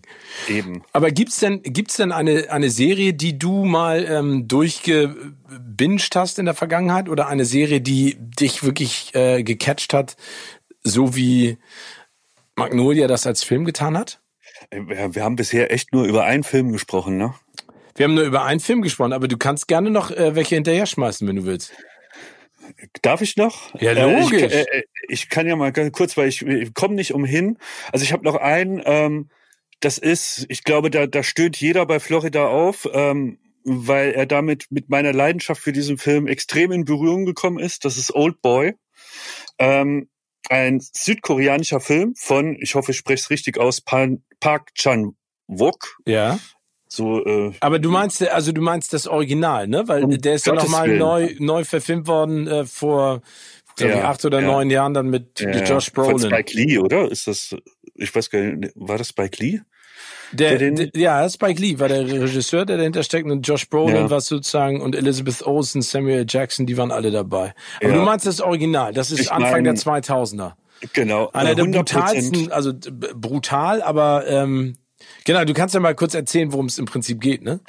Genau, also es ist ein südkoreanischer Film und äh, handelt von einem Mann, der äh, am Anfang äh, auf einer Straße ohne erkennbaren Grund äh, gekidnappt wird und er äh, und betäubt wird dabei und er wacht auf in einem kleinen engen Raum, ähm, was wie ein Gefängnis verschlossen ist. Es ist nur eine eine, ein virtuelles Fenster, also wie so eine, so eine Malerei als Fenster.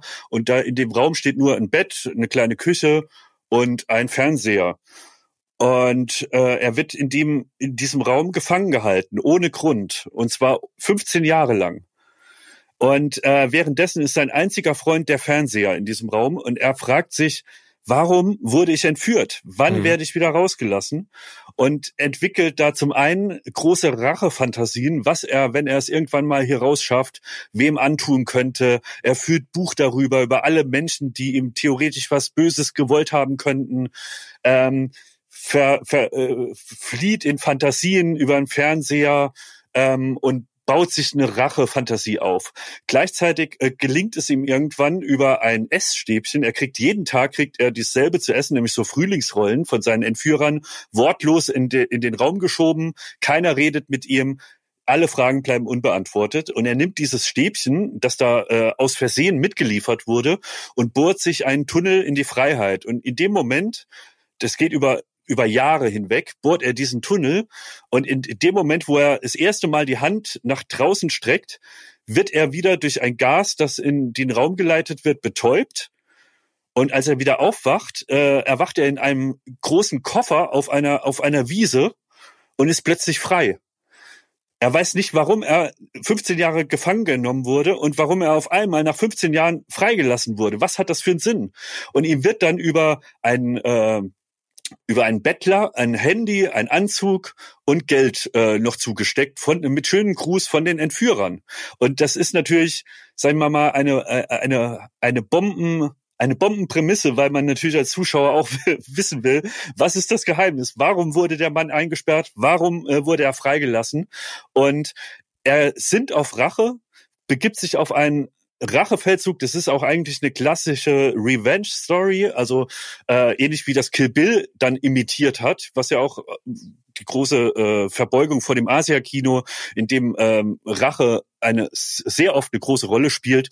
Ähm, er geht auf die Suche nach seinen Peinigern und äh, äh, ja mordet sich so durch. Aber gleichzeitig deckt er dann nach und nach ein Geheimnis auf, nämlich warum er eingesperrt wurde, warum er freigelassen wurde, das äh, eigentlich so ein Plot-Twist hat, wie man es aus Fight Club oder aus Six Sense kennt. Ja. Möchte ich aber nicht verraten. Nee, darfst du auch nicht. Aber das ist wirklich ein beeindruckender Film.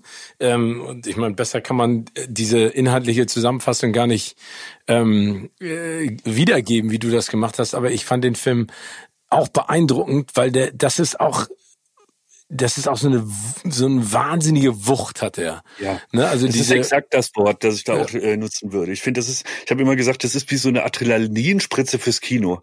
Das ist, ähm, ich kannte das so ein bisschen bei Lola Rent. Ich weiß nicht, da hat man auch, glaube ich, oft davon ge gesprochen, was der äh, der Film mit dem deutschen Kino gemacht hat, dass man so denkt. Ähm, der hat dem so ein neues Leben eingehaucht. Da hat sich jemand was getraut. Das ist irgendwie radikal. Das ist irgendwie ähm, ja auch konsequent in der Radikalität. Und ich finde, wenn man so Asia-Kinos sieht, da sieht man teilweise, jetzt rede ich gar nicht nur von der Brutalität, die da teilweise sehr explizit ist oder auch weitaus extremer ist, als man es vom westlichen Kino kennt, ähm, aber die das auch mit einer Radikalität erzählen, dass das, wenn man das jetzt sieht, und ich glaube, Oldboy ist ein guter Link, um das Asia-Kino kennenzulernen, weil er in der Erzählweise doch sehr auch westlich erzählt. Also es ist eine relativ straighte Story, ähm, mit dem, der man sich auch in unseren Gefilden und mit unserer Tradition und irgendwie Mentalität äh, doch irgendwo zu Hause fühlt. Und ähm, der wirkt da wirklich, als hätte jemand das Kino so genommen, so durchgeschüttelt und gezeigt, was das für, wie du richtig sagst, so eine Wucht entfalten kann.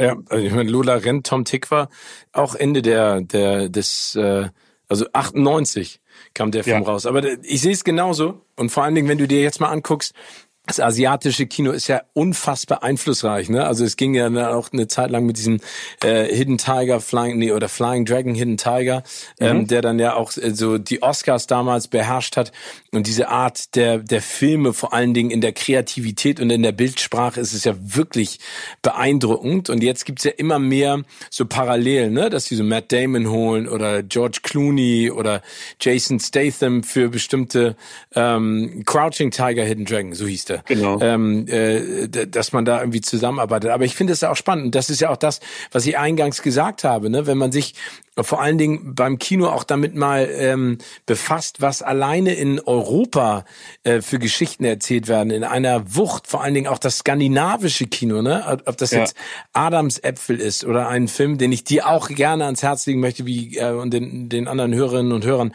äh, Another Round von Thomas okay. Winterberg äh, mit Mats Mikkelsen in der Hauptrolle, wo es im Prinzip darum geht, dass ähm, äh, vier Freunde ihr Leben ein bisschen anders gestalten wollen. Das nennt sich der Rausch auf Deutsch. Kann ich dir nur ans Herz legen. Der ist jetzt aber ganz aktuell. Ne? Ja, genau, kommt, genau. Der, der kommt, kommt, jetzt, erst, ne? der kommt erst. Und wenn du die Möglichkeit hast, guck ihn dir mal an. Das ist wirklich, also die Art und Weise, wie das erzählt wird, auch in der, in der, in, in, die, in dieser, in dieser, dieser Witz, dieser unterschwellige, aber trotzdem auch die Tragik ist, ich finde es total ja. der Hammer. Oder auch ein Film ähm, äh, Corpus Christi, auch ein Film, der äh, das europäische Kino meiner Ansicht nach auch in Zukunft prägen wird von einem ganz jungen Filmemacher, ähm, wo es um einen äh, um einen Kriminellen geht, der äh, sich als ähm, als Priester ausgibt. Auch total geil. Aber deswegen, ich finde es spannend, dass du da, dass du Old Boy nennst, weil das ist wirklich ein schöner Zugang zu der, zu der Art und Weise des Kinos. Er macht es einem leicht. Also er ist radikal und er bricht mit unseren Sehgewohnheiten in vielen Sachen, auch was die Thematik teilweise geht. Aber es ist, wenn ich mir, und ich habe mir relativ viel ähm, asiatisches Kino angeguckt, äh, da, da gibt's schwerere Kost, auch um reinzukommen. Ja. Und der Film macht es einem leicht und er hat einen bombastischen Soundtrack. Und ich glaube, es gab noch keine Staffel von Duell um die Welt, in der nicht, oder ich glaube, von keiner Sendung ähm, gab's nicht, kommt nicht in irgendeiner Matz früher oder später der Soundtrack von Oldboy oder fast in jeder Matz taucht irgendein Snippet auf von diesem Soundtrack. Ähm, und damit haben wir wirklich, also ich glaube, oh, äh, ohne diesen Soundtrack wäre Duell um die Welt nicht möglich. so. Aber und, wie äh, witzig, da werde ich jetzt viel, viel klarer noch darauf achten. Ey, der, der, der kommt jetzt zu Ohren raus und das meine ich auch, damit nerv ich die ganze Firma.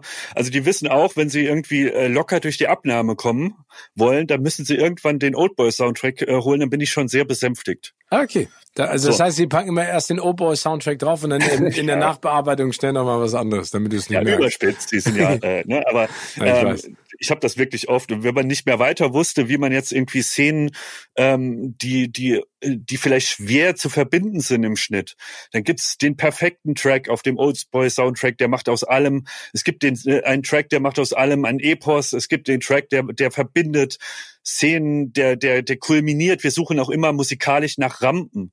Also das heißt, es beginnt ganz leise, es, nimmt immer mehr zu, immer mehr zu, immer mehr zu. Dann kommt irgendwie der Sturz von Klaas aus äh, von der Klippe und das kulminiert dann irgendwie.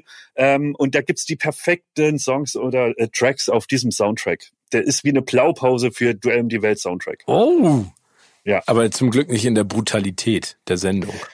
Nee, aber da muss ich auch sagen, ey, diese Inszenierung von Oldboy, ne? Also die Massenprügelei, der prügelt sich durch so ein Gefängnis durch. Das ist gefilmt, wie man es von äh, Street Fighter kennt. Also im Grunde 2D. Äh, man läuft ohne Schnitt, die Kamera läuft parallel zu der Prügelei. Es ist eine Massenprügelei mit 60, 70 äh, Protagonisten. Kein Schnitt, alles in einer Einstellung gedreht. Die Kamera läuft wie in einem 2D-Computerspiel. Ähm, so äh, läuft parallel mit.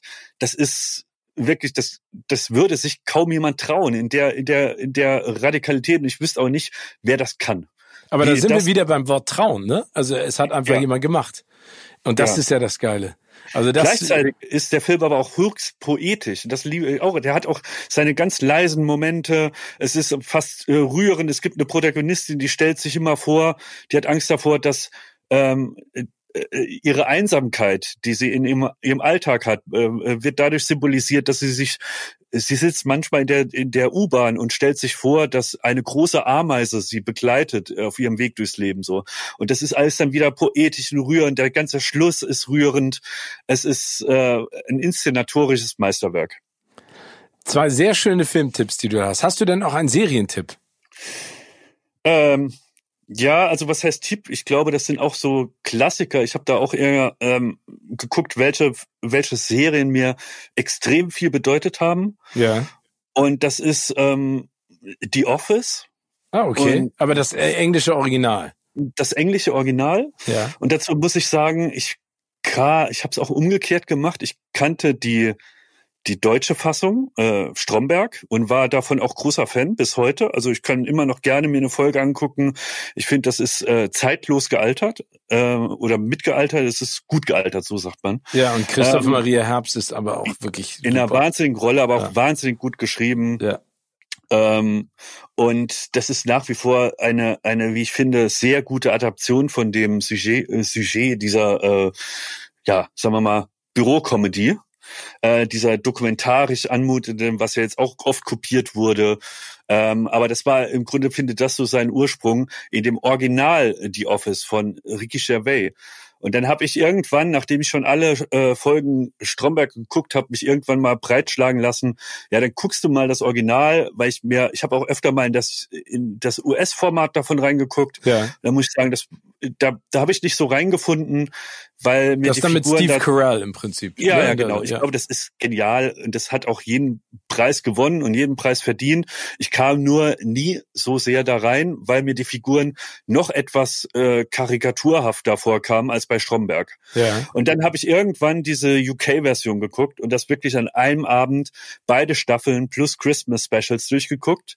Und äh, das war für mich eine Offenbarung, weil ähm, es ist, zum einen lebt es natürlich sehr von dem Können von Rick Gervais, zum einen als äh, äh, Geschichtenerzähler und Autor, aber auch von seinem Schauspieltalent und von dem Timing, das jede Figur da mitbringt.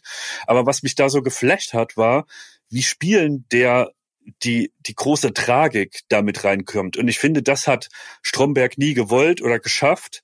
Ähm, klar, das ist alles ganz tragisch, aber Stromberg ist angelegt als so ein psychopathisches Arschloch. Mhm. Und äh, der, der Charakter von Ricky Gervais ist eher, sagen wir mal, Kategorie arme Wurst, ja. der irgendwie den Fehler macht. Und ich glaube, damit kann, kann sich jeder ganz gut verbinden oder jeder, der vielleicht auch mal äh, sich selbst analysiert und wie er auf andere wirkt, nämlich dass man Unsicherheiten versucht zu überspielen, zu kompensieren in dem, wie in dem Fall von Ricky Gervais Charakter, in dem man versucht, der lustigste zu sein und die, die Leute, man will im Grunde gemocht werden. Man will Freunde haben in der Firma und man will die Leute auf seine Seite ziehen, indem man der äh, von seinen Heldentaten als Chef redet.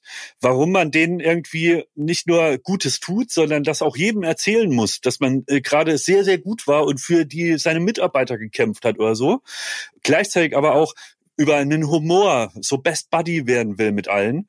Und man merkt überhaupt nicht, dass man sich dadurch noch viel tiefer in die Scheiße reitet. Ja. Und ich fand, das ist, war bei diesem Office äh, in der Originalfassung so schmerzhaft zuzugucken und man will den einfach, der tut einem leid und man will ihn da rausholen und sagen so, ihm an äh, so eine reinhauen und sagen so, jetzt gehst du da nicht in das Büro, jetzt erzählst du da nicht noch einen Gag, die werden dich nicht mögen und da wirst du auch nichts mehr machen können. Die haben, die, die haben dich in einer Schublade, aus der kommst du nicht raus, indem du alles noch verschlimmbesserst und dich noch an die ranwandst. So.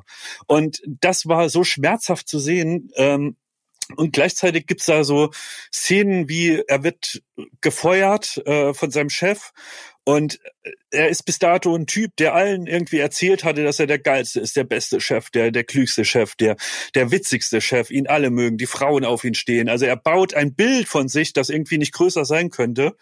Und in dem Moment, wo er da gefeuert wird, ähm, von dem verhassten neuen Chef, äh, muss er so Farbe bekennen, lässt die Maske fallen und bittelt und bettelt mit Tränen in den Augen um seinen Job. Und das tut einem so dermaßen, also da kriege ich jetzt noch Gänsehaut, weil ich ähm, ja, weil ich weiß, was das für eine Überwindung für so einen Typ ist, der so ein Bild versucht von sich darzustellen und aufzubauen. Ähm, das hatte eine Wucht, die ist unfassbar. Bisschen, also das ist, äh, das finde ich unerreicht und das in der Kombination mit einer äh, stilprägenden Neuerfindung des Genres Comedy und gleichzeitig ähm, aber auch einfach eine klassische Comedy-Serie, die 95 Prozent der Zeit lustig ist und entlarvend ist und dann aber immer noch spielend den Schalter umdrehen kann und auf einmal eine Szene hat, die so tragisch ist, die man so vielleicht nur in Magnolia vermuten würde. Stimmt. Und ich finde den Punkt, den du da gerade genannt hast, das so toll, weil diese Tragikomödie, das ist so befreiend, dass man lachen kann, aber es ist auf der anderen Seite auch so, so aufbauend, dass es so nah am echten Leben ist. Ne? Also dass ja. es nicht so komplett rausgerissen wird. Und ich finde, dass ähm, ja, also das, da, ich finde, das macht der Ricky echt unfassbar gut. Man, ich meine, man fühlt Freeman sich so ertappt während der Serie. Ich finde wirklich, also jeder von uns kam vielleicht mal in eine neue Gruppe von Leuten, ähm, hat da, wurde da unsicher, wurde vielleicht auch jetzt äh, erstmal äh, skeptisch beäugt und vielleicht hat man das, äh, sei es auch auf irgendeiner äh, Party in, äh, als Student oder so und hat dann versucht, Witze zu machen, die dann nicht angekommen sind, weil die Leute einen nicht kennen, weil sie das nicht einordnen können. Und das, das geht mir immer noch so mit Leuten, die mich kennen. Das ja, ja, wem nicht, ne? Schmidti, das ist ja unsere Weihnachtsfolge und deshalb jetzt meine Frage an dich. Gibt es irgendwelche Weihnachtsfilmklassiker, die du ganz besonders gerne guckst? Äh, die, die Weihnachtssaison wieder mit äh, Kevin allein zu Hause Eingeläutet? Ja, sehr schön. Aber, aber ja. nicht Kevin allein in New York, sondern wirklich Kevin allein zu Hause. Nee, ne? allein zu Hause. Also New York fand ich damals als Kind äh, im Kino brüllend komisch, weil auch äh, so übertrieben brutal. Ich glaube aber, das ist ja wirklich fast äh, äh, comichafte Gewalt und die ist zwar in dem ersten Teil auch noch zu finden, in dem zweiten nimmt die aber Überhand und ich finde die äh, das Herz, das auch durch diesen ersten Kevin-Film in jeder Szene geht, das fehlt dem zweiten Film. Deswegen, damals war ich größerer Fan von dem zweiten Film. Heutzutage äh, gucke ich den zweiten nicht mehr. Aber finde ich interessant, weil mir geht's ehrlich gesagt genauso. Äh, aus dem Jahr 1990, ich meine, das ist ja, Chris Columbus und John Hughes sind ja damals so die, die Leute gewesen, die ja fast alle äh, Coming-of-Age-Filme in der Art und Weise gemacht haben. Ich finde auch im ersten Film, muss ich ganz ehrlich sagen, finde ich ähm, äh, die, die Prämisse nach, also nicht nachvollziehbar, ich meine, sein eigenes Kind zu vergessen, äh, auch in dem ja. Chaos, aber ähm, in dem zweiten Film, ich finde es bei solchen Sachen immer so problematisch, wenn man versucht, noch einmal das Gleiche in einen anderen äh, Kontext zu setzen. Das hätten sie, finde ich, nicht machen müssen, wenn du so einen zweiten rausbringst. Deswegen vielleicht ja auch diese in Anführungszeichen komödiantische Brutalität, der der Überhand nimmt. Und du hast natürlich auch einen Joe Pesci und Daniel Stern, die im ja, ersten Wahnsinn. Teil einfach als diese tollpatschigen Einbrecher so großartig sind. Und das Geile ist, wenn du dir das jetzt mit Kindern anguckst, die lachen über die genau die gleichen Sachen, über die man auch lacht. Ja. Ja, also das ist, äh, ich, ich finde ihn großartig und für mich ist der jetzt noch ein Film mit reingerutscht, weil ich das auch von früher einfach kenne bei unseren Familienfesten äh, und das ist Chevy Chase äh, Schöne Bescherung. Das ist einer meiner mittlerweile absoluten Lieblingsfilme, weil ich ich liebe Chevy Chase. Ja, den habe ich äh, letztes Wochenende geguckt. Schöne Bescherung. Das war nämlich der ist der zweite Film, der jetzt sein muss, ne? Ja, genau. Und äh, kann ich vollkommen nachempfinden. Äh, ne? Man schämt sich ab und zu, wie platt und peinlich das teilweise ist, aber ich muss auch einfach herzlich lachen. Ja, genau. Und auch wieder übrigens von John Hughes äh, geschrieben. Ja. Und äh, ja. ich meine, das ist auch wieder Juliette Lewis. Ich meine, ne, das ist ja, ja auch äh, eine tolle Show. Nee, also ich, ich glaube, da, also bei mir ist entweder Weihnachten wirklich komplett Comedy. Früher war es der kleine Lord, obwohl ich der kleine Lord ja mittlerweile nicht mehr gucken kann. Hast ja vielleicht auch mitgekriegt, dass, ähm, dass der kleine Lord-Schauspieler ähm, ein äh, White Supremacist ist. Der hat den, äh, den das Jungen, der, den Jungen, der, äh, ich weiß gar nicht mehr in welchem Bundesstaat Bundesstaat das war, mit seiner AK-47 rumgelaufen ist und zwei Demonstranten erschossen hat, den hat er durch eine eigene Initiative äh, rausgeboxt äh, ähm, und die Kaution mitbezahlt. Ich glaube, er hat selber 100.000 Tolle. Und da, da denke ich jetzt im Nachhinein, da, da, das hat mir der kleine Lord äh, total versaut. Ertrage ich nicht mehr jetzt.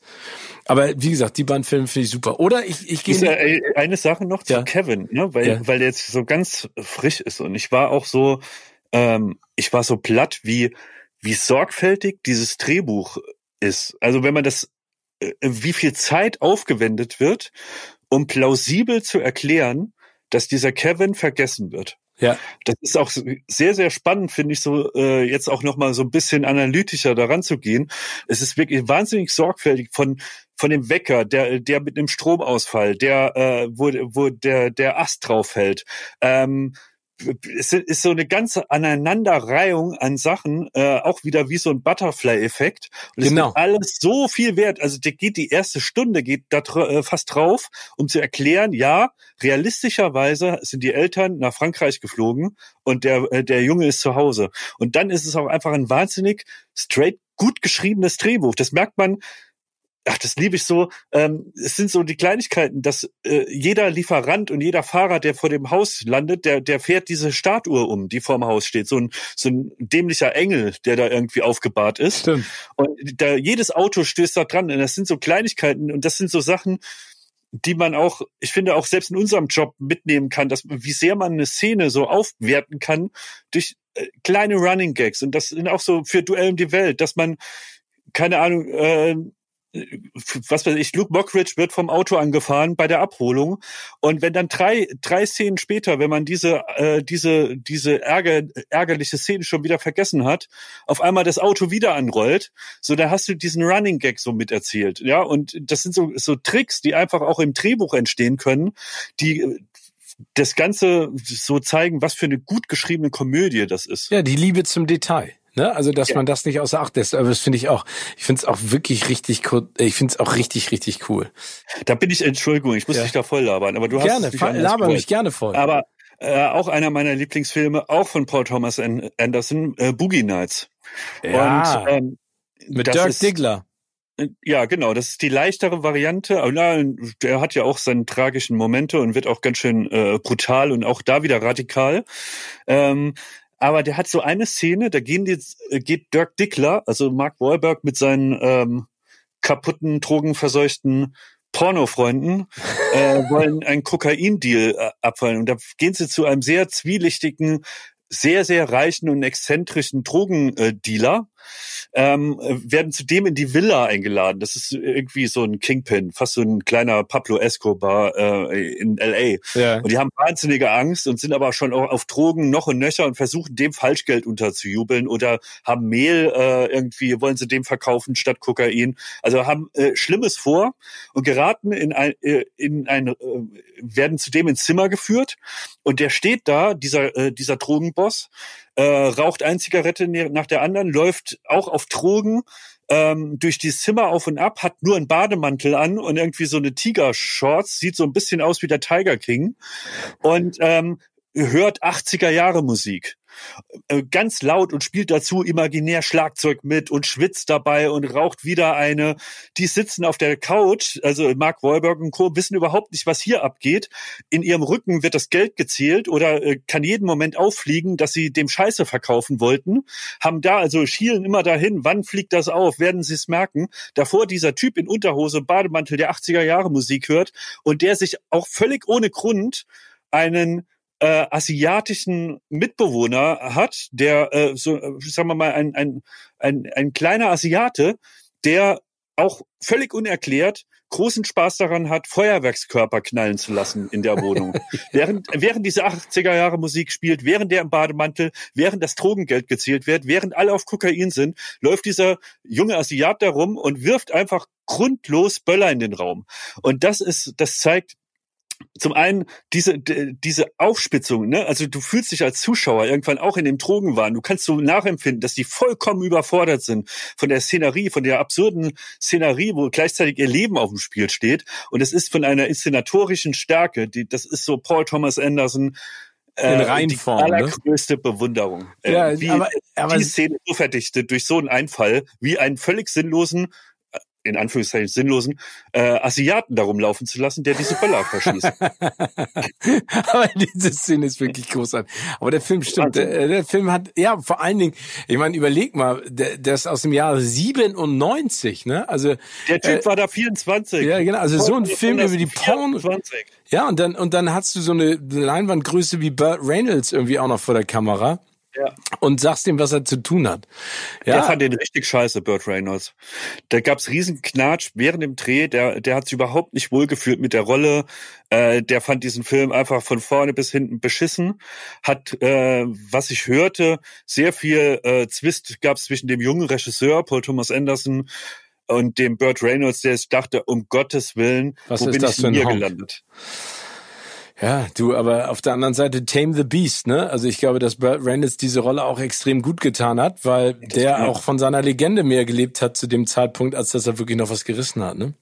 Hat er nicht auch irgendwie Oscar-Nominierung gekriegt und ja. alles? Also das, das hat ihm nicht geschadet, dass er sich da in einen, einen Film über das Porno-Business begeben hat. Nein, vor allen Dingen dann auch mit hier Heather Graham, John C. Riley, Julian Moore war auch wieder dabei. Ja. Ne? Also das sind eine ganze Menge an Leuten, äh, durch die er äh, ja auch gezeigt hat, was er kann. Ne? Also insofern hat ja. er das richtig gut gemacht. Er hat ja auch einen Golden Globe gekriegt, aber wie gesagt, äh, die, die große Auszeichnung ist da nicht gekommen.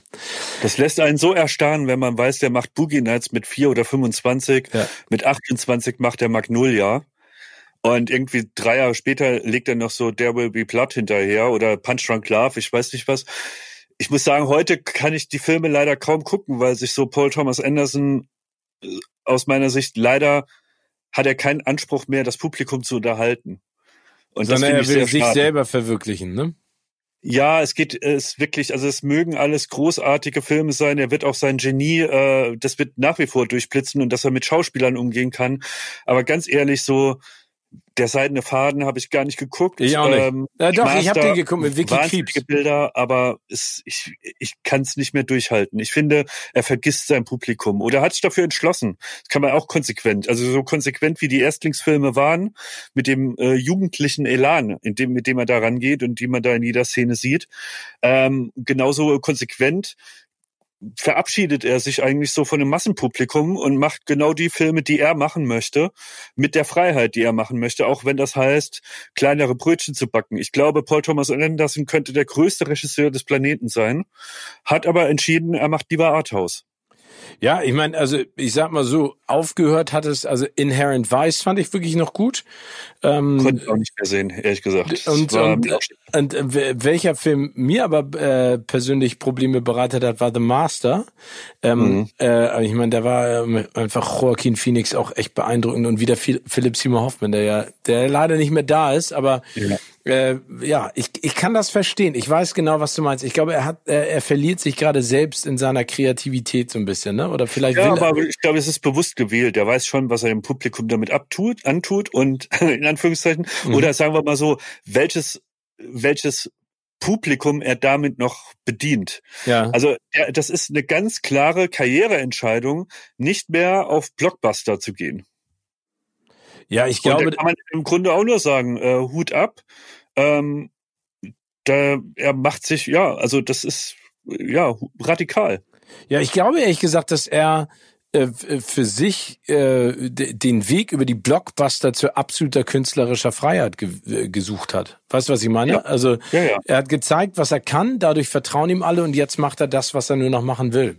Aber ist ja auch legitim, aber ich würde mich trotzdem freuen, wenn da, wenn er nochmal um die Ecke kommen würde und nochmal so einen richtigen Home Run rausballert, wie eben Magnolia oder Boogie Nights. Also ich glaube, dass das Potenzial auch in drin steckt, aber vielleicht ist er auch gerade in so einer Findungsphase, ne? Wenn du so jung schon so durchstartest, vielleicht braucht er jetzt einfach für sich nochmal so ein bisschen Zeit, um, um einfach nochmal festzustellen, was er eigentlich gerne möchte. Naja, wenn die Findungsphase da resultiert, dass er trotzdem jedes Mal äh, Regie-Oscar nominiert ist, war meistens noch ein Drehbuch-Oscar-Nominierung dazu, äh, seine Schauspieler nach wie vor die Oscars abholen, ähm, dann ist das eine okaye Findungsphase. Finde ich auch. Ja. Sag mal, äh, kommen wir mal zu deiner Findungsphase, ne? Erinnerst du dich noch an das erste Treffen, weil du es vorhin kurz angesprochen hattest, das sind alles Zufälle, aber erinnerst du dich noch an dein erstes Treffen mit Joko und Klaas? Also wo das äh, war? Ja, mit Klaas. Ähm, da war ich, da war ich Praktikant und er war, ja, also er hat da Viva Live moderiert. Ähm, zu dem Zeitpunkt, ich weiß nicht, da war die Euphorie auch schon ein bisschen, ein bisschen einge, äh, eingegangen. Ähm, weil, wenn man Klaas kennt, es kommt einem halt heute völlig absurd vor, dass er mal irgendwie Lafay und äh, äh Lafay oder irgendwie unheilig oder so ähm, auf der Couch sitzen hat und nach den Boyfriends gefragt hat und so, was er bei Viva halt tagtäglich machen musste. Und ich glaube, er hat das damals schon so als einen Zwischenschritt gesehen, in dem er live üben kann, in dem er jeden Tag eine Sendung kann, äh, machen kann. Und so ähnlich ging es mir auch. Ich kam nach Berlin und nach dem Studium so ein bisschen, na, wo geht jetzt die Reise hin? Hab dann auch irgendwie so, um nicht dauerhaft in Hartz IV zu, äh, zu enden, mal mich so quer beworben und bei Viva MTV damals online so ein ganz relativ lieblos ausgefüllt hingeschickt und da wurde ich dann irgendwie äh, zum Vorstellungsgespräch geladen. Dann bei für Viva Live hat es damals leider nicht gereicht, aber irgendwie wurde meine äh, meine Bewerbung noch mal weitergegeben und ich bin dann in, in einer anderen Abteilung gelandet, habe dann Klaas kennengelernt dort und ähm, ich weiß, das erste, was super dumm war, ich hatte einen Kurzfilm von ihm gesehen, den er mit Studenten gemacht hat. Irgend so ein Trashfilm, also der ist, keine Ahnung, da wurde viel geschossen und es war es ist viel Blut geflossen und er hat da irgendwie ja einen studentischen Kurzfilm mitgemacht und der war äh, nur so mittelgut. Und ich habe irgendwie gedacht, es wäre ein, ein super Einstieg ins Kennenlernen, ihm zu sagen, dass man den Film gesehen hat und der richtige Scheiße war. Oh. Und irgendwie, ja, also das, das war nicht ganz so geschickt. Ähm, ich glaube. Ja, es ist ja auch, es ist, also ich kann das nachvollziehen. Das ist, will man ja in der Sekunde auch nicht unbedingt hören, wenn man sich noch nicht kennt, ne? Nee, aber er hat dann so ähm, irgendwie so weitergeraucht und ich weiß gar nicht, es ist, er ist mir dann auch ein bisschen aus dem Weg gegangen. Aber ich glaube, ähm, er, er, er war jetzt nicht froh über so eine Kritik und Gott, er hat auch einen Scheiß drauf gegeben, was irgendein Praktikant da äh, denkt oder was ich da über, über seine Filme denke. Aber ich glaube, was so entscheidend war, er hat, glaube ich, in dem Moment gemerkt, dass ich da irgendwie auch nicht so richtig reingehöre. Mhm. Also zumindest jetzt, wenn es so um Viva Live und Viva und so diese Themen geht. Und da haben wir uns dann irgendwie äh, immer öfter dann zusammengerauft und, und irgendwie ähm, auch drüber unterhalten, was man so übers Fernsehen denkt und was man mal machen möchte und irgendwie und kam so immer mehr zusammen und dann hatten wir auch die ersten Drehs. Ich weiß doch, ich glaube, einer der ersten Drehs war mit Revolverheld auf Tour. Und dann waren Klaas und ich sind da mit dem, mit dem Tourbus mit äh, Revolverheld mitgefahren und so. Und das hat auch alles irgendwo Spaß gemacht, aber äh, das war jetzt nicht das Lebensziel, dass wir uns ja irgendwie auserkoren haben. Und irgendwie hatten wir uns da darüber so gefunden. Und dann war es auch relativ klar, oder? Also ich glaube, wenn man sich dann findet und dann einfach feststellt, dass das passt, dann bleibt man da auch bei. Ja, aber da kam natürlich dann auch viel Zufälle wieder ins Spiel, nämlich dass äh, ich habe dann auch Joko kennengelernt, weil ich eine, äh, bei MTV dann äh, auch noch Redakteur war für TRL hieß die Sendung damals auch die äh, Live-Show äh, jeden Tag und dann wurde die aber abgesetzt und auch die ganze Führungsriege bei MTV wurde ausgetauscht und dadurch gab so ein Jahr wie so ein Machtvakuum. Also die, da haben äh, Holländer vom Mutterkonzern haben den Laden übernommen, hatten jetzt aber wenig Interesse und Ahnung vom deutschen Fernsehen und es sollte aber alles neu gemacht werden. Und dann haben sie irgendwie gesagt so, okay, wir müssen TRL ersetzen mit einer neuen Sendung. Äh, wenn ihr Ideen habt, dann haut sie doch raus. Und dann hat man sich hingesetzt und wir haben äh, MTV Home in, äh, uns ausgedacht. Also einfach eine eine Late-Night-Show am Nachmittag, so, ja, die auf Krawall gebürstet ist, die chaotisch wirkt, ähm, die irgendwie ein bisschen äh, ironischer und zynischer daherkommt, als es das Programm sonst war, das wir zum Beispiel mit Viva Live vorher gemacht haben. Und ich glaube, unter keinen anderen Umständen, außer dass dieses Machtvakuum zu dem Zeitpunkt entstand, hätte man uns gesagt, ja Gott, äh, macht so eine Sendung, äh, los geht's. Und da war im Grunde das erste Mal, dass wir so eine Sendung hatten, in der wir rumspielen konnten, in der wir scheitern konnten, in der wir Sachen ausprobieren konnten. Das das ist eine Goldzeit gewesen, weil es das heute auch kaum mehr gibt. Heute wird, wird, werden auch junge Moderatoren etc., die haben die Wahl zwischen, sie, sie begeben sich ins Internet oder sie müssen im Grunde gleich bei Pro7 um 20.15 Uhr bestehen. Es ja. gibt nicht mehr diese Zwischenstufen so richtig. Also Learning, es kommt ne? gerade wieder durch Funk, ja, oder durch ähnliche Kanäle äh, kommt es gerade wieder ein bisschen hoch. Aber ich glaube, wir waren so die Letzten, die im klassischen Fernsehen ähm, uns wirklich so hocharbeiten durften und irgendwie scheitern durften und Fehler machen durften und anecken durften und uns auch wöchentlich über Jahre hinweg äh, eine Sendung hatten.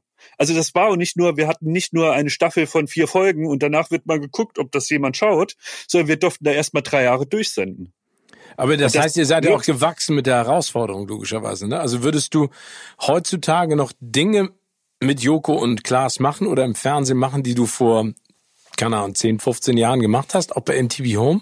Oder ist das, was ihr jetzt machen könnt, auch, sag ich mal, die größere, also wie, um beim Film zu bleiben, ne? Es gibt ja ganz viele Regisseure, die machen einen, einen Studentenfilm oder ein günstiges Original und bekommen dann auf einmal ähm, das Zehnfache an Budget.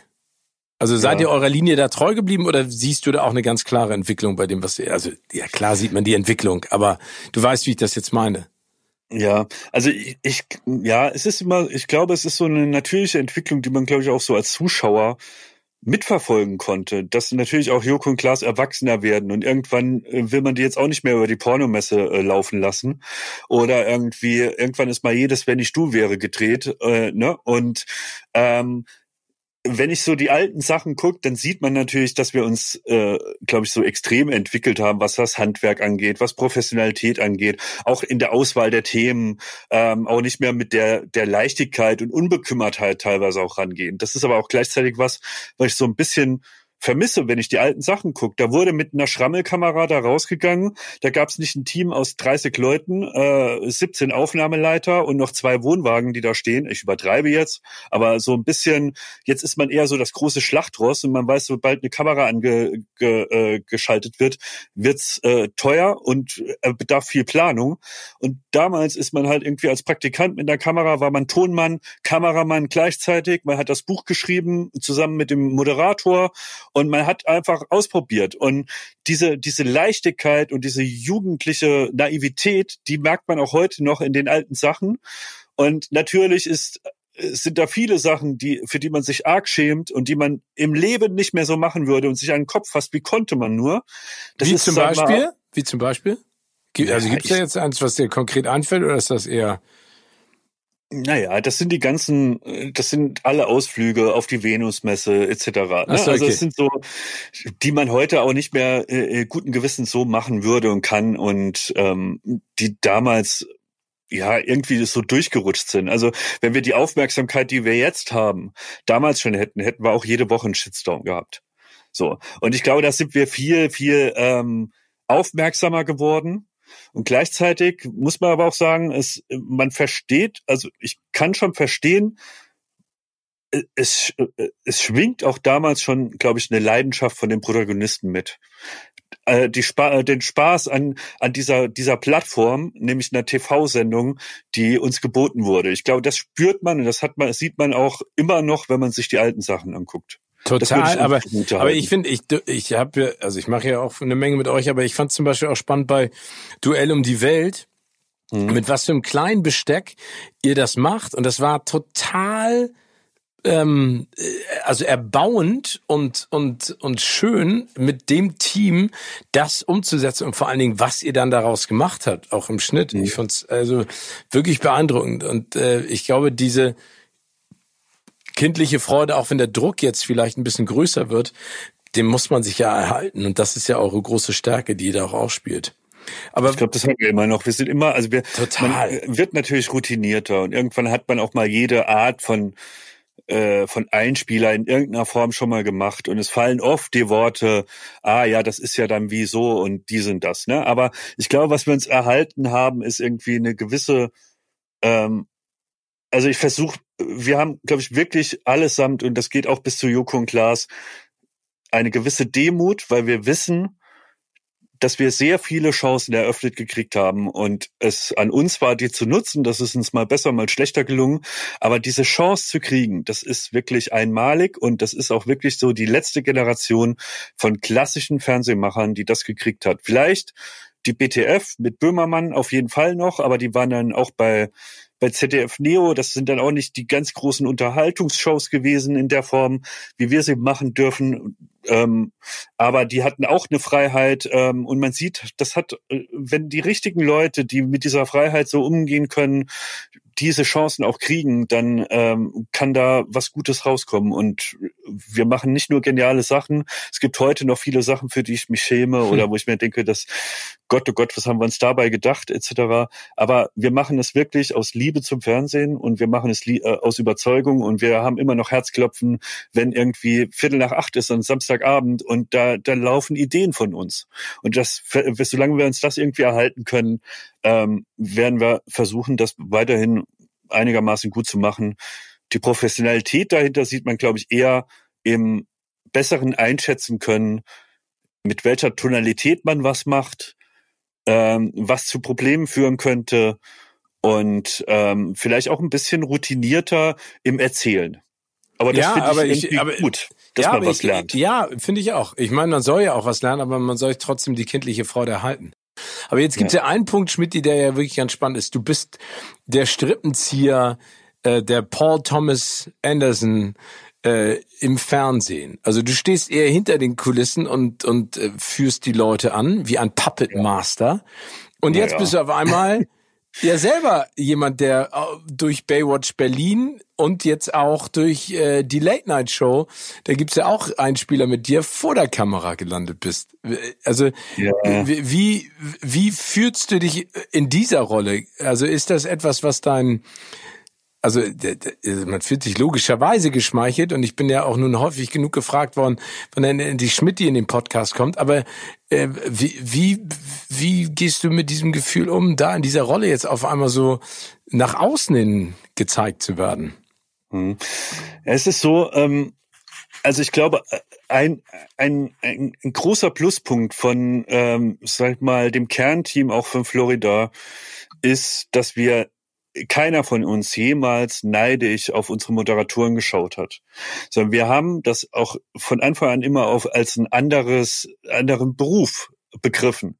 Und wir brauchen die, damit unsere, unsere Ideen oder auch die Ideen, die wir gemeinsam mit denen entwickeln, ähm, dass die die Aufmerksamkeit kriegen, dass die so rüberkommen, wie wir sie uns vielleicht auch gedacht haben.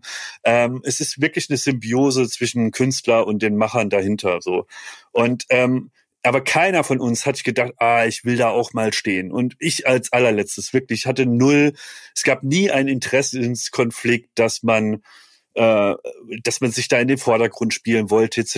Es gab aber durch eigentlich so durch, durch Duell um die Welt, weil wir eben immer so ein ganz kleines Team waren, das diese Reisen gemacht haben. Am Anfang waren wir immer sechs Leute äh, in der Gesamtheit, die dann äh, von Land zu Land gereist sind, diese Einspieler gedreht hat. Und es fehlte immer so ein, so ein äh, Rezipient für das, für den Quatsch, den Klaas da vor der Kamera sagt. Also im Grunde so die Rolle des Zuschauers, die ihm äh, da jemand spiegelt. Also dass er, wenn er arrogant ist oder das so spielt, dass man ihm das sagt. Und da äh, wurde dann so ein bisschen diese Rolle von hinter der Kamera immer wichtiger und immer größer. Also dass ich im Grunde hinter der Kamera ihm da äh, Sachen um die Ohren gehauen habe, äh, ihn getriezt habe, etc. Und das hat mir ähm, das hat schon Spaß gemacht, aber es war halt auch so komfortabel, weil eben hinter der Kamera. Und ähm, dann kam die Idee auf, dass man jetzt einen Podcast machen wollte und mich hat Glas gefragt, weil ich bin halt auch einfach in der in der Karriere so sein ältester äh, Wegbegleiter. Und wir haben natürlich dadurch wahnsinnig viele gemeinsame Stories zu erzählen. Und er hat mich gefragt, ob ich da mitmachen will. Und ich habe da lange mit mir ge ge gerungen, aber er hat mich darauf eingelassen und es macht auch da erstaunlich viel Spaß, gerade mit den beiden zusammen. Und so komme ich da so ein bisschen rein und kann mich damit abfinden, ähm, dass man ein bisschen aus dem Schatten hinter der Kamera raustritt. Aber wie ich finde, Podcast ist natürlich nur erstmal über Audio. Das ist nochmal eine, eine kleine Deckung, die mir gegeben wird. Und wenn ich so in unserem Metier rumhüpf, also in unseren Shows, bei Halligalli auftauche oder bei Late Night Berlin oder bei Duell um die Welt, dann fühle ich mich da auch wie zu Hause. Das ist, als würde man Theater spielen im eigenen Wohnzimmer. Und da habe ich keine, keine Berührungsängste und keine Nervosität.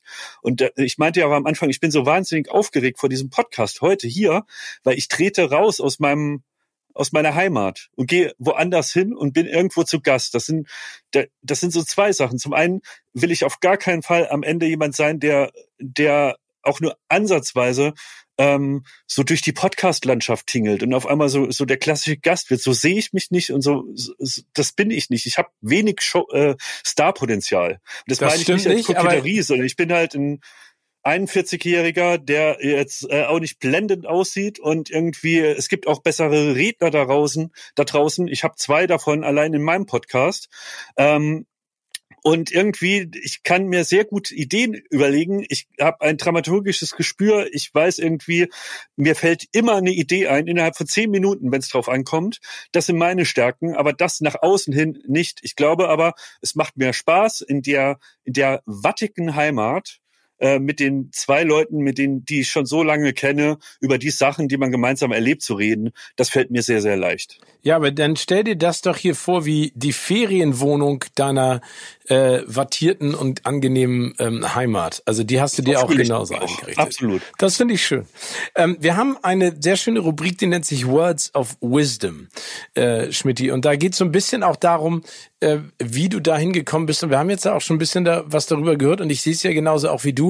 Äh, das sind auch Zufälle, die einem da immer in die Karten spielen. Aber man muss ja trotzdem am Ende dann auch ähm, was zeigen von seinem Können, um auch weiter in dem Metier zu arbeiten, äh, das man so sehr schätzt. Was, was hat dir denn beim Erreichen deiner Ziele am meisten geholfen, würdest du sagen? Hm. Es sind zwei Sachen. Also ich glaube, so rein handwerklich, ähm, dass man äh, ich, ich habe manchmal so den Vergleich, dass man, wenn man Skater ist, ja, dann läuft man durch die Stadt und man taxiert alles, was man sieht, als äh, mögliche äh, Skate-Rampe. Ja, also äh, ich, ich, ich glaube, wenn du sehr, sehr leidenschaftlich äh, Skateboard fährst, dann siehst du in der Treppe eine Möglichkeit, da einen Nachmittag zu verbringen und diese Treppe zu nutzen. Und ich glaube, auf diese Art sollte man oder kann man äh, auch Filme gucken, kann man sich Serien angucken. Man kann taxieren, auch wenn das vielleicht ein Genre ist, das uns nie berührt. Man kann auch aus einem Drama sich dann nutzen und inszenatorische Kniffe und Tricks rausziehen oder Erzählweisen oder der Umgang mit Voice-Overn, ähm, vielleicht auch Kameraeinstellungen etc., die man dann in einem absoluten Quatschformat wie Duell um die Welt wiederfindet. Mhm. Und ich finde, so wie ein Skater durch die Stadt läuft, so sucht man auch zum einen nach Gags, nach Geschichten, ob es für den Podcast ist, äh, die man da erzählt, aber auch ähm, wenn man Filme guckt, Serien guckt, sollte man da, wenn man in dem Beruf arbeitet und die Möglichkeit hat, visuell, audiovisuell äh, Geschichten zu erzählen, dann kriegt man da die schönsten Rampen vorgesetzt, indem man sich bei Filmen das rauszieht, was man dann mal imitiert, mal parodiert, aber auch mal so das, das das reine Handwerk davon adaptiert. Und das funktioniert völlig genreübergreifend. Und man ist, glaube ich, blind, wenn man denkt, man kann sich aus ähm, The Crown nicht äh, Inspiration für einen Comedy-Beitrag holen. Klar hat man nicht das Budget, klar ist es kein Drama, klar ist das nicht irgendwie ähm, in der Sorgfalt machbar, wie die das machen. Aber es gibt da auch, ich sprach von dem Umgang mit Voice-Overn, in der, in der, wie wird Musik eingesetzt, wie warum habe ich warum habe ich in der Szene äh, Gänsehaut? Warum habe ich in der Szene eine Beklemmung? Wie wird äh, Macht über über Dialoge äh, transportiert? Ich finde man kann überall sich so viel rausziehen. Das hat uns glaube ich immer ähm, begleitet.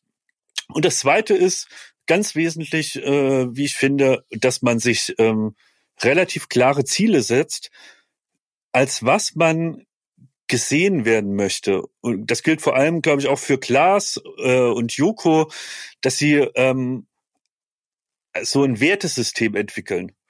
Ähm, Aber als was, was willst du denn gesehen werden? Hm. Also ich glaube in erster Linie schon, ich bin ganz froh, ähm, ich bin froh und stolz darauf, wenn Ideen von mir nach wie vor verwirklicht werden, wenn man irgendwie in dem in dem Team zusammen sich Shows überlegt, wenn die irgendwie zum Leben erwachen so. Ich freue mich natürlich wie jeder andere auch über einen Krimmelpreis und ich freue mich auch darüber, wenn äh, wir für Schlagzeilen sorgen in, in positiver Weise oder wenn irgendwie ein Video äh, viral geht oder international sogar Beachtung findet. Das sind natürlich super Momente so. Ähm, und das ist auch ein großes Ding. Also mein Vater war Lehrer. Ich weiß nicht, ob der in den 40 äh, Berufsjahren so oft gelobt wurde, wie man es in unter, unserem Beruf theoretisch gelobt werden kann. Mhm. Auf der anderen Seite, ähm, wenn es bei uns einen Shitstorm gibt, dann steht er auch im Spiegel, in der Süddeutschen und überall. Also es ist Fluch und Segen zugleich. Und ich glaube, wenn ich da so ein bisschen so, so im Hintergrund weiterhin agiere, bin ich da ganz froh. Gibt es einen Ratschlag, auf den du hättest verzichten können?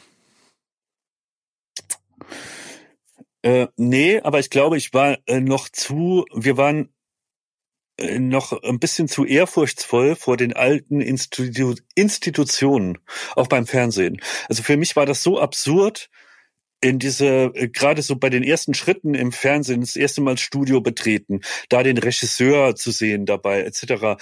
Oder man hört den, den großen Riesen Endemol, äh, wenn der auf einmal zum Meeting lädt und sowas. Und ich glaube, wir waren da am Anfang noch sehr ähm, so so ehrfurchtsvoll davon. Und ähm, auch was so äh, in der Zusammenarbeit mit dem Sender. Und für uns war es wirklich ein Riesending, dass wir das erste Mal eine Primetime-Show machen durften. Und wenn ich heute auch junge Kollegen sehe, und das meine ich überhaupt nicht negativ, sondern das bewundere ich fast an die, die gehen da viel ähm, freier dran und haben nicht so dieses äh, hierarchische Empfinden von wegen, oh, da äh, bis die mal meine Ideen hören oder so. Die, die, ich darf denen das ja gar nicht vorschlagen, weil das ist ja der Chef vom Chef von Chef. Die gehen da viel freier, viel offener ran und ähm, das bewundere ich manchmal. Und ich glaube, wenn ich auf einen Ratschlag also die Leichtigkeit können, jetzt? ist dann darauf zu sehr zu achten, sondern einfach äh, alle Chancen ergreifen, die man kriegt. Also wachsam sein, so wie du das gerade gesagt hast, und vor allen Dingen versuchen, das Beste daraus zu machen. Aber ich finde es ja, ich finde es ja, ja, ich, ich, ich weiß genau, was du meinst, aber genauso war das auch, als ich zum ZDF gegangen bin. Ich hatte da auch. Da warst du ehrfurchtvoll, ne? Also total, total. Auch mit dem Intendanten dann beim Mittagessen zu sitzen. Ja. Und ich habe dann immer die ganze Zeit gedacht, so, warum sitze ich jetzt hier eigentlich? Ne? Dann stellt man so viel selber in Frage, anstatt vielleicht auch ein bisschen mit Stolz zu sagen, ich sitze jetzt ja hier, weil ich etwas Bestimmtes kann, was die jetzt gerne hätten. Oder ja, aber so ist, äh, das, das habe ich wirklich noch nie gesehen. Ne? Das fällt mir so schwer, irgendwie auch zu akzeptieren, ähm, dass man irgendwas anscheinend gut kann und sehr routiniert kann und über die Jahre, man, wir haben ja alle so Quatschberufe. Wenn man das vergleicht irgendwie, also das ist die alte Leier, aber natürlich machen wir keine Raumfahrtprogramme, wir machen auch keine Krebsforschung, ähm, von uns hängt kein Leben ab, wir machen Unterhaltung für die Leute, die abends gestresst von der Arbeit heimkommen. Das ist doch das Beste, was wir so erreichen können. Und ähm, gleichzeitig ist es aber auch so ein ungreifbarer Beruf. Ich, ich kann mich nicht daran messen lassen, dass ich den und den Lehrgang gemacht habe oder die äh, Zahlenerfolge hatte. Also ja, wenn man jetzt mal äh, die Quote ausnimmt, aber die waren es jetzt wirklich nie so richtig wichtig. Aber äh, sondern es ist so ungreifbar, wo man auch Fortschritte macht in der äh, äh Karriereentwicklung, weil es ist natürlich, es lebt von Ideen. Ich glaube, wenn ich runterbrechen müsste, was wir gut können mittlerweile, ist, äh, wir haben gelernt, auf Knopfdruck und unter Zeitdruck und unter insgesamt großem Druck Ideen zu entwickeln und auszuführen. Definitiv. Und, und sehr erfolgreich das, und sehr gut. Ja, und das, glaube ich, das zu akzeptieren, dass das was ist, wofür, dass man halt auch irgendwie als Beruf bezeichnen kann und wo man Experte für was ist. Das fällt mir immer noch schwer. Aber das ist ja gut eine gewisse, äh, sag ich mal, Demut in Anführungszeichen und ein, ein gewisses in, in Frage stellen, obwohl man trotzdem stolz drauf sein könnte. Aber ist das auch etwas, was du nicht als Selbstverständlichkeit hinnimmst? Absolut nicht. Äh, da hast du vielleicht auch, ich habe da auch mit Klaas drüber gesprochen, bei dem ist es ganz genauso. Ähm, bei Joko weiß ich, ist es auch so. Und mir geht's auch so, ähm, ohne dass ich vor der Kamera bin. Aber man hat permanent das Gefühl, jeden Moment klingelt's bei mir an der Tür ja. und da steht jemand und sagt, so, wir haben jetzt rausgefunden, in Wirklichkeit, du kannst ja nix. Äh, bitte jetzt einen richtigen Beruf suchen. Und die, de, das zieht sich durch. Das ist, das treibt einen auch an. Also immer diesen, dieses Gefühl haben, man muss das wieder beweisen, dass man zurecht da ist, wo man ist und dass man irgendwie in diesem, weil es einfach so ein ungreifbarer, diffuser Beruf ist. Wenn, wenn sich deine, deine Karriere auf Ideen aufbaut.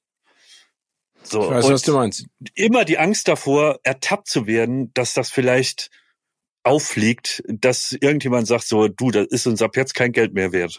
ja, ja, und ich meine, das, also es kann ja passieren. Ich glaube nicht, dass ihr das schon häufig hattet, aber äh, aber geht's dir auch so? Ja, total. Also das ist ja nicht, also eure Karriere ist ja, sag ich mal, ein stetiges Ansteigen.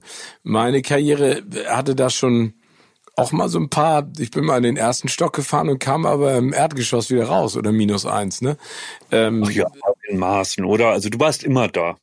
Ja, ich, ich war immer da, aber ja auch in unterschiedlichen äh, Aggregatsformen, wie man das so schön sagt. Nein, total. Aber das ist auch das, was ich von zu dir meinte. Ne? Ich bin da auch ein total getriebener, weil ich die ganze Zeit extrem Angst davor habe, dass es auch voll in die Hose geht. Also ähm, das, ich, ich finde zeitweise, also ich hatte diese Phase, ne, jetzt auch ganz stark ähm, in, im ersten Lockdown bei Corona, dass ich irgendwann da saß und gesagt habe, ich kann ja nix.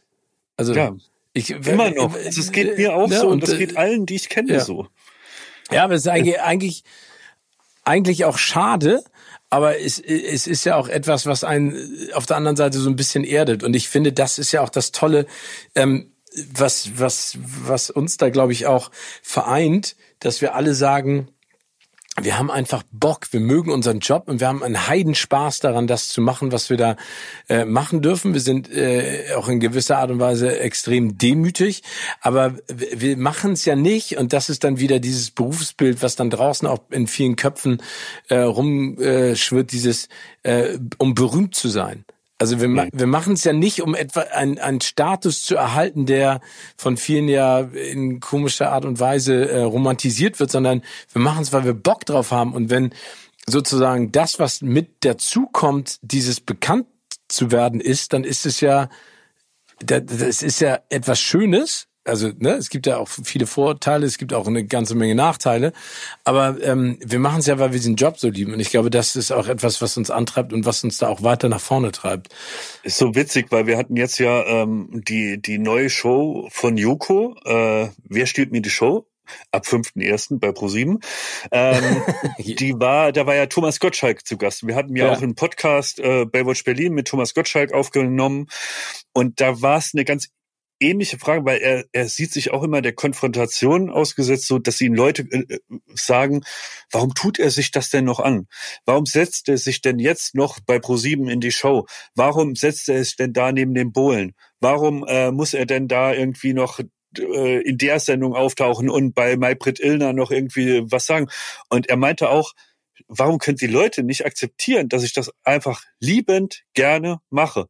Das ist mein Hobby und Beruf seit 40 Jahren und nur weil ich es vielleicht nicht bräuchte oder weil ich irgendwie ein Denkmal eventuell anstauben könnte oder ankratzen könnte, soll ich auf mein auf das, was ich am liebsten in meinem Leben je gemacht habe, verzichten. Das sieht er nicht ein.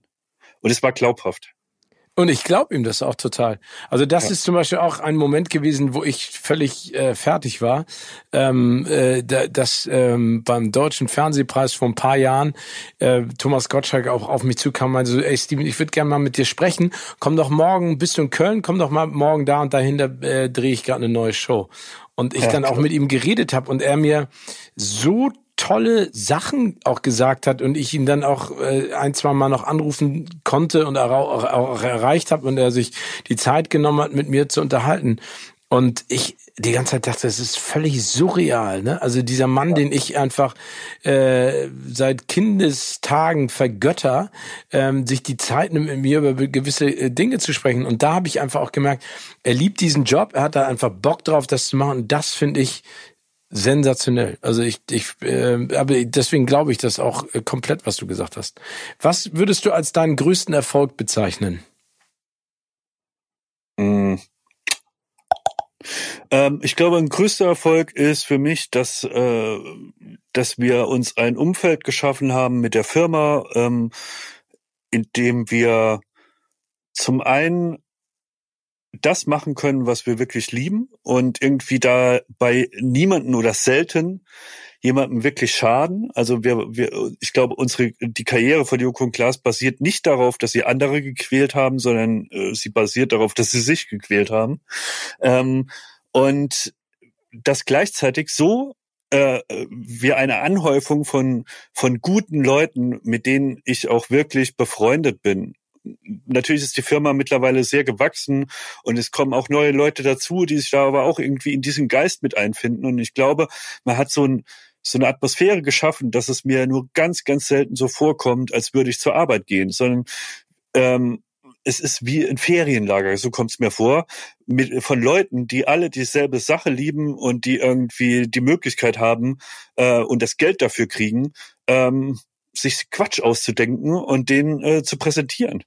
Und das finde ich so, dass wir jetzt das Umfeld erkämpft haben und es ist jetzt auch nicht so, also man denkt auch immer, Klaas und Joko, das sind ja keine Shootingstars, die von heute auf morgen da gekommen sind, sondern die haben das jetzt auch 14 Jahre aufgebaut. Und ähm, die haben, die haben fünf Karriereschritte gemacht, die heutzutage auch oft mal übersprungen werden. Und auf einmal ist da jemand im, äh, und taucht da auf. Das war nicht so. Die haben ganz äh, wirklich als Praktikanten angefangen ganz kleine Sendungen gemacht und äh, sind Stück für Stück gewachsen und wir hatten das Glück, dass wir da mit, mitwachsen durften und ähm, dass dass diese dieses kleine, das, das Heim, das wir uns da geschaffen haben, noch nicht zerbrochen ist und wir nach wie vor äh, gefragt sind in dem, was wir machen und wir irgendwie uns auch weiterentwickelt haben, auch ähm, so von der Erzählweise weiterentwickelt haben, die wir in der Geschichte Joko und Klaas äh, erzählen wollen. So, ich finde, das gelingt uns. Und ich weiß, dass Klaas, da hat er noch bei, bei Viva gearbeitet und wir waren abends ein Trinken und dann meinte er, ey, wir arbeiten zusammen bis zur Rente. Und dann haben wir da so irgendwie Schnaps drauf, ne? Und ja, ja, ja, bis zur Rente, klar. Und ähm, ich, ich halte die Wahrscheinlichkeit mittlerweile für sehr hoch, dass es genau so kommt und wir unser gesamtes Berufsleben zusammen verbringen. Oh, das ist äh, wie, wie eine romantische Liebeserklärung, aber ich kann mir das auch vorstellen. Ich kann ja auch nur sagen, dass da diese, muss man auch raushauen, was so Romantik angeht. Ja, aber das ist, äh, aber jetzt mal ganz im Ernst, das, was ich erlebe mit euch, ne, und ich muss auch ganz ehrlich sagen, ich, ich mag meinen Job mit, mit all den Dingen, die da passieren. Wenn ich mit euch da diese zwei Wochen bin in München, das ist einfach, ich brenne so sehr. Ich mir macht das so einen Unfall. Ich kann es gar, ich weiß gar nicht, wie ich es beschreiben soll. Es macht mir so einen Spaß. Das ist für mich ähm, wie Urlaub an dem schönsten Ort, den man sich vorstellen kann. Also mit all den Leuten, die da bei euch auch im Team arbeiten, ich, ich vergötter die, ich schätze die, dich und die anderen ja so und so, aber auch alle, die dann mit mir diese Briefings machen für die Spiele. Das macht mir so eine Freude und auch mit Joko und Klaas. Also das ist wirklich, und ich kann das total verstehen, dass du das als einen deiner größten Erfolge bezeichnest, weil das ist eine hohe Kunst und ihr habt da ein, ein, ähm, ein Monster im Positiven geschaffen, was was ich so nicht kenne in dieser Dimension. Das war äh, bei Schlag den Raab das Team, das dahinter stand, äh, diese sechs Jahre, die ich das mit denen gemacht habe. Es war auch ganz besonders, aber es sind am Ende immer die Menschen und äh, mit was für einer zielgerichteten, feinfühligen Art und Weise ihr der Menschen um euch schaut, das ist echt bewundernswert. Ich finde es äh, auch den absoluten Hammer. Ich finde, ich, ich genieße das wirklich. Ich hoffe, ich darf auch noch eine Ecke. Äh, vielleicht schaffen wir ja nicht ganz bis zur Rente, aber noch ein bisschen. Also wir geben das ja nur zurück und wir haben ja auch schon in Teambesprechungen gesagt, dass mit dir äh, hält da eine gewisse Professionalität Einzug. Im positiven Sinne. Also wie akribisch du auch nach wie vor daran arbeitest, da können wir nur staunen. Und ähm, das macht auch mit dir wahnsinnig viel Spaß. Danke dir. Schon. Aber und damit, also das kann ich vollkommen auch akzeptieren als eine Leistung, die wir geleistet haben, uns ein Umfeld zu schaffen, in der wir uns sowohl ausdrücken können, als auch irgendwie äh, jeden Morgen gerne zur Arbeit fahren. Und ich glaube, wir sind da auch sehr Bewahrer und wir sind auch sehr äh, wir wissen um dieses Privileg und äh, achten auch sehr darauf in der Auswahl unserer Projekte, in der Auswahl an Leuten, mit denen wir gerne zusammenarbeiten, dass das, ob das hinter oder vor der Kamera ist, dass das irgendwie in dieses in dieses Umfeld passt. So. Und glaub mir, uns wurde auch als Firma schon vieles äh, angetragen und irgendwie vorgeschlagen, was wir machen sollten, mit wem wir arbeiten sollen und so. Wir suchen da sehr gewählt aus. Ähm, was ich aber verneinen kann, ist, wenn man sich denkt über irgendwelche Preise oder über Gelder oder sonstiges, definiert sich ein Erfolg, das kann man sich abschminken. Ne? Also man hat den, den Grimme-Preis, einen Tag später interessiert es keinen mehr, den Fernsehpreis interessiert keinen mehr. Das ist alles, das ähnlich wie die Zahnspange bei Quizkid Donny Smith, wo wir wieder am Anfang wären, da macht man sich was vor, dass man denkt, mit der Zahnspange äh, hat man sein Leben ähm, äh, plötzlich den Beweis, dass alles wieder gut wird. Und so ist auch so ein Preis und all das, was so oberflächlich dann vielleicht auch in Zeitungen zu sehen sind. Das kann ich äh, äh mit ziemlicher Sicherheit ausschließen, dass das irgendwie dazu führt, dass man äh, dann jahrelang zusammen gerne arbeitet, sondern es sind die anderen Sachen, die Leute, mit denen man sich umgibt, die Leidenschaft, die man sich versucht zu erhält und die Chancen, die man kriegt. Finde ich auch. Absolut genauso. Der Preise sind vergänglich, der Rest bleibt ja. Schmidti, ich habe jetzt noch mal zwei Fragen an dich, sozusagen Multiple Choice. Also ich gebe dir drei mögliche Antworten und du entscheidest dich dann bitte nach Möglichkeit auch für eine einzige und erzählst mir auch warum. Los geht's.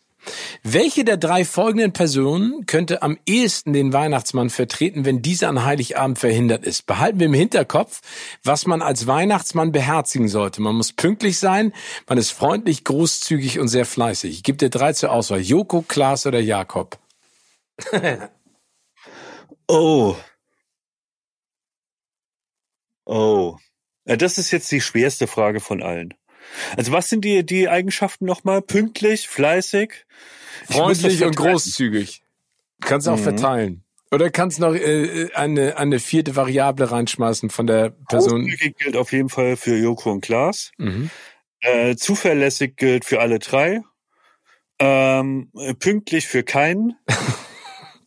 Was war das andere noch? Freundlich. Freundlich für Joko. Okay.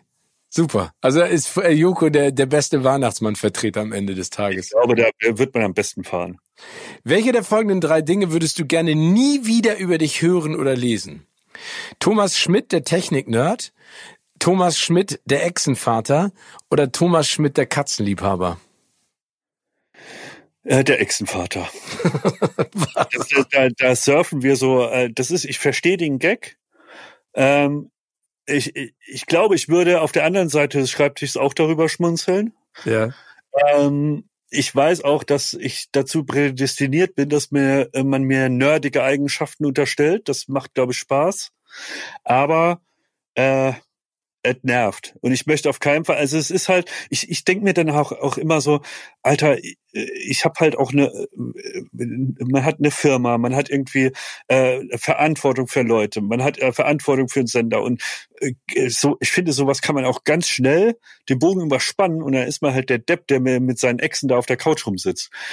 Aber, das sage ich den zwei auch immer und ich äh, erinnere die auch immer daran, auch während des Podcasts, das interessiert die nicht und ich habe da vollstes Verständnis für. okay, also das heißt... Zwei, zwei Herzen in meiner Brust als, äh, ja, man muss der, es machen. Der, die, die masochistische Seite und die äh, Seite, ja. äh, die Bocklos-Seite. Das ja. kann ich auch verstehen. Mein lieber Schmidti, die Zeit rast. While you're having fun. Ja, ich meine, wir könnten noch zwei Stunden weitersprechen, aber wir haben jetzt schon über zwei Stunden miteinander geplaudert über die große weite Welt des Films.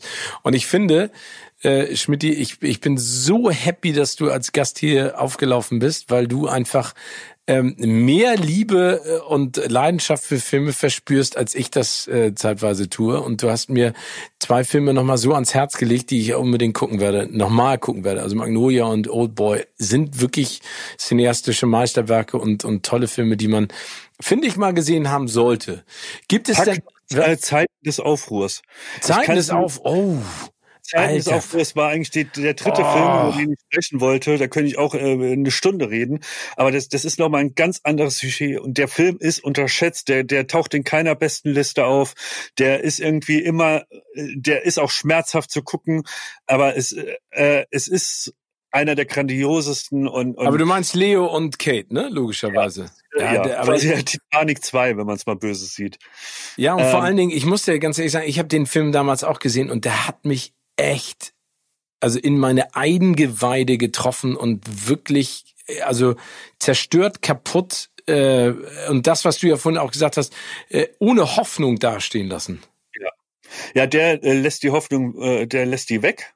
Ähm, aber der gibt einem auch, ich finde, der trifft mich, ich muss jetzt trotzdem noch mal zwei Minuten darüber erzählen, so, weil ich kann den Film nur jedem ans Herz legen, der sich jemals gedacht hat, er ist in seinem Alltag in einem Hamsterrad gefangen, der vielleicht auch merkt, dass mit einem gewissen Alter immer mehr Türen zugehen, ähm, die vielleicht in der Jugend noch offen waren. Also wie es in Fight Club heißt, äh, jeder von uns hat irgendwie den Traum, äh, Rockstar oder oder äh, Hollywoodstar zu werden oder sonstiges äh, oder Fußballstar. Da merkt man, für eine Fußballkarriere reicht's nicht mehr. Aus Rockstar wird aus mir auch nicht mehr. Filmschauspieler äh, wird auch nicht mehr. Ähm, so nach und nach geht das Leben halt, gehen so Türen zu. Und wo man äh, realistischer werden muss. Und dieser Film, der zeigt einem so schmerzhaft, was passiert, wenn, wenn die, die Erwartung an einen selbst, wie man sich gern sehen würde, ähm, kollidiert mit der Wirklichkeit eines banalen Alltags. Und was es auch bedeutet, wenn man vielleicht dann darüber hinaus seinem Partner die Schuld daran gibt, dass er einem Fesseln anlegt, dass, äh, dass man nach Schuldigen sucht, die verhindern, dass man selbst zu einem Rockstar, zu dem wird, was man sich irgendwann als Kind mal erträumt hat. Und wenn man dann feststellen muss, man ist genauso banal und man ist genauso spießig, wie es die Eltern waren, man ist so spießig wie die Nachbarschaft um einen rum. Und dieser Film haut einem diese, diese Wirklichkeiten so rechts und links um die Ohren. Es tut schmerzhaft weh, aber man denkt ganz viel auch über sein eigenes Leben nach. Muss man aber mit Vorsicht genießen, ist aber sowohl in der Inszenierung von den Schauspielern ein Wahnsinn, die Dialoge ein Wahnsinn. Ich habe mir sogar das Buch gekauft, auf dem, auf dem das basiert, weil ich wirklich diese diese Story hat mich so sehr berührt, dieser Film hat mich so sehr berührt. Ich kann ihn nicht oft gucken, weil er zu weh tut, aber ja. schaut diesen Film. Sehr schön, dass du das gesagt hast. Das geht mir ganz genauso. Der tut wirklich weh. Sam Mendes hat ihn gemacht und äh, Revolutionary Road heißt er und er ist wirklich ja, also diese Selbstzerstörung, dieses Sprachlose, ja, ich, du hast es auch da wieder perfekt zusammengepasst. Also drei tolle Filme, die du vorgestellt hast. Aber gibt es denn noch einen letzten Film, den du nennen kannst, ähm, auf die Frage, welcher Filmtitel passt perfekt zu deinem Leben? Äh, der, ja, ich muss die Frage skippen, weil ich finde, das ist eine Frage, die stellt man so super gern so Hollywood-Stars. Und ich finde, das ist so eine, die, die stelle ich Ozzy Osbourne oder die stelle ich Brad Pitt oder die stelle ich, ne, aber ich komme mit der Frage einfach nicht klar, dass äh, man mir die stellt, weil ich wirklich mich zu null Prozent als jemand äh, sehe, der jetzt seinem Leben ein Label gibt. Aber das ist ja auch eine schöne Antwort. Und die ist auch völlig nachvollziehbar. Man muss seinem Leben kein, kein Label geben, aber man muss es leben und eine Menge Spaß dran haben. Schmidti, das war ähm, genau so und noch ehrlich gesagt noch viel besser, als ich mir das gewünscht und vorgestellt habe. Ich danke dir für dieses schöne Gespräch und wünsche dir sensationelle Feiertage mit ganz viel Entspannung und ich freue mich sehr auf unser nächstes persönliches Treffen. Vielen lieben Dank, dass du mir eine Heimat abseits meiner Heimat gegeben hast. Und ich habe mich sehr wohl gefühlt und die Aufregung ist auch äh, äh, äh, verschwunden. Ich hoffe, ich habe dich nicht zu viel vollgequasselt, aber wenn man mich anpiekst beim Thema Film, dann passiert das halt. Ich wünsche euch auch ähm, schöne Weihnachten und guten Rutsch in ein hoffentlich leichteres nächstes Jahr in der wir alle geimpft wieder äh, zusammen im Studio stehen, Publikum wieder da haben und äh, wieder Spaß haben an den Sachen, die wir gemeinsam machen. Und Spaß haben wir so und so. Ich danke dir, mein Lieber. Danke dir.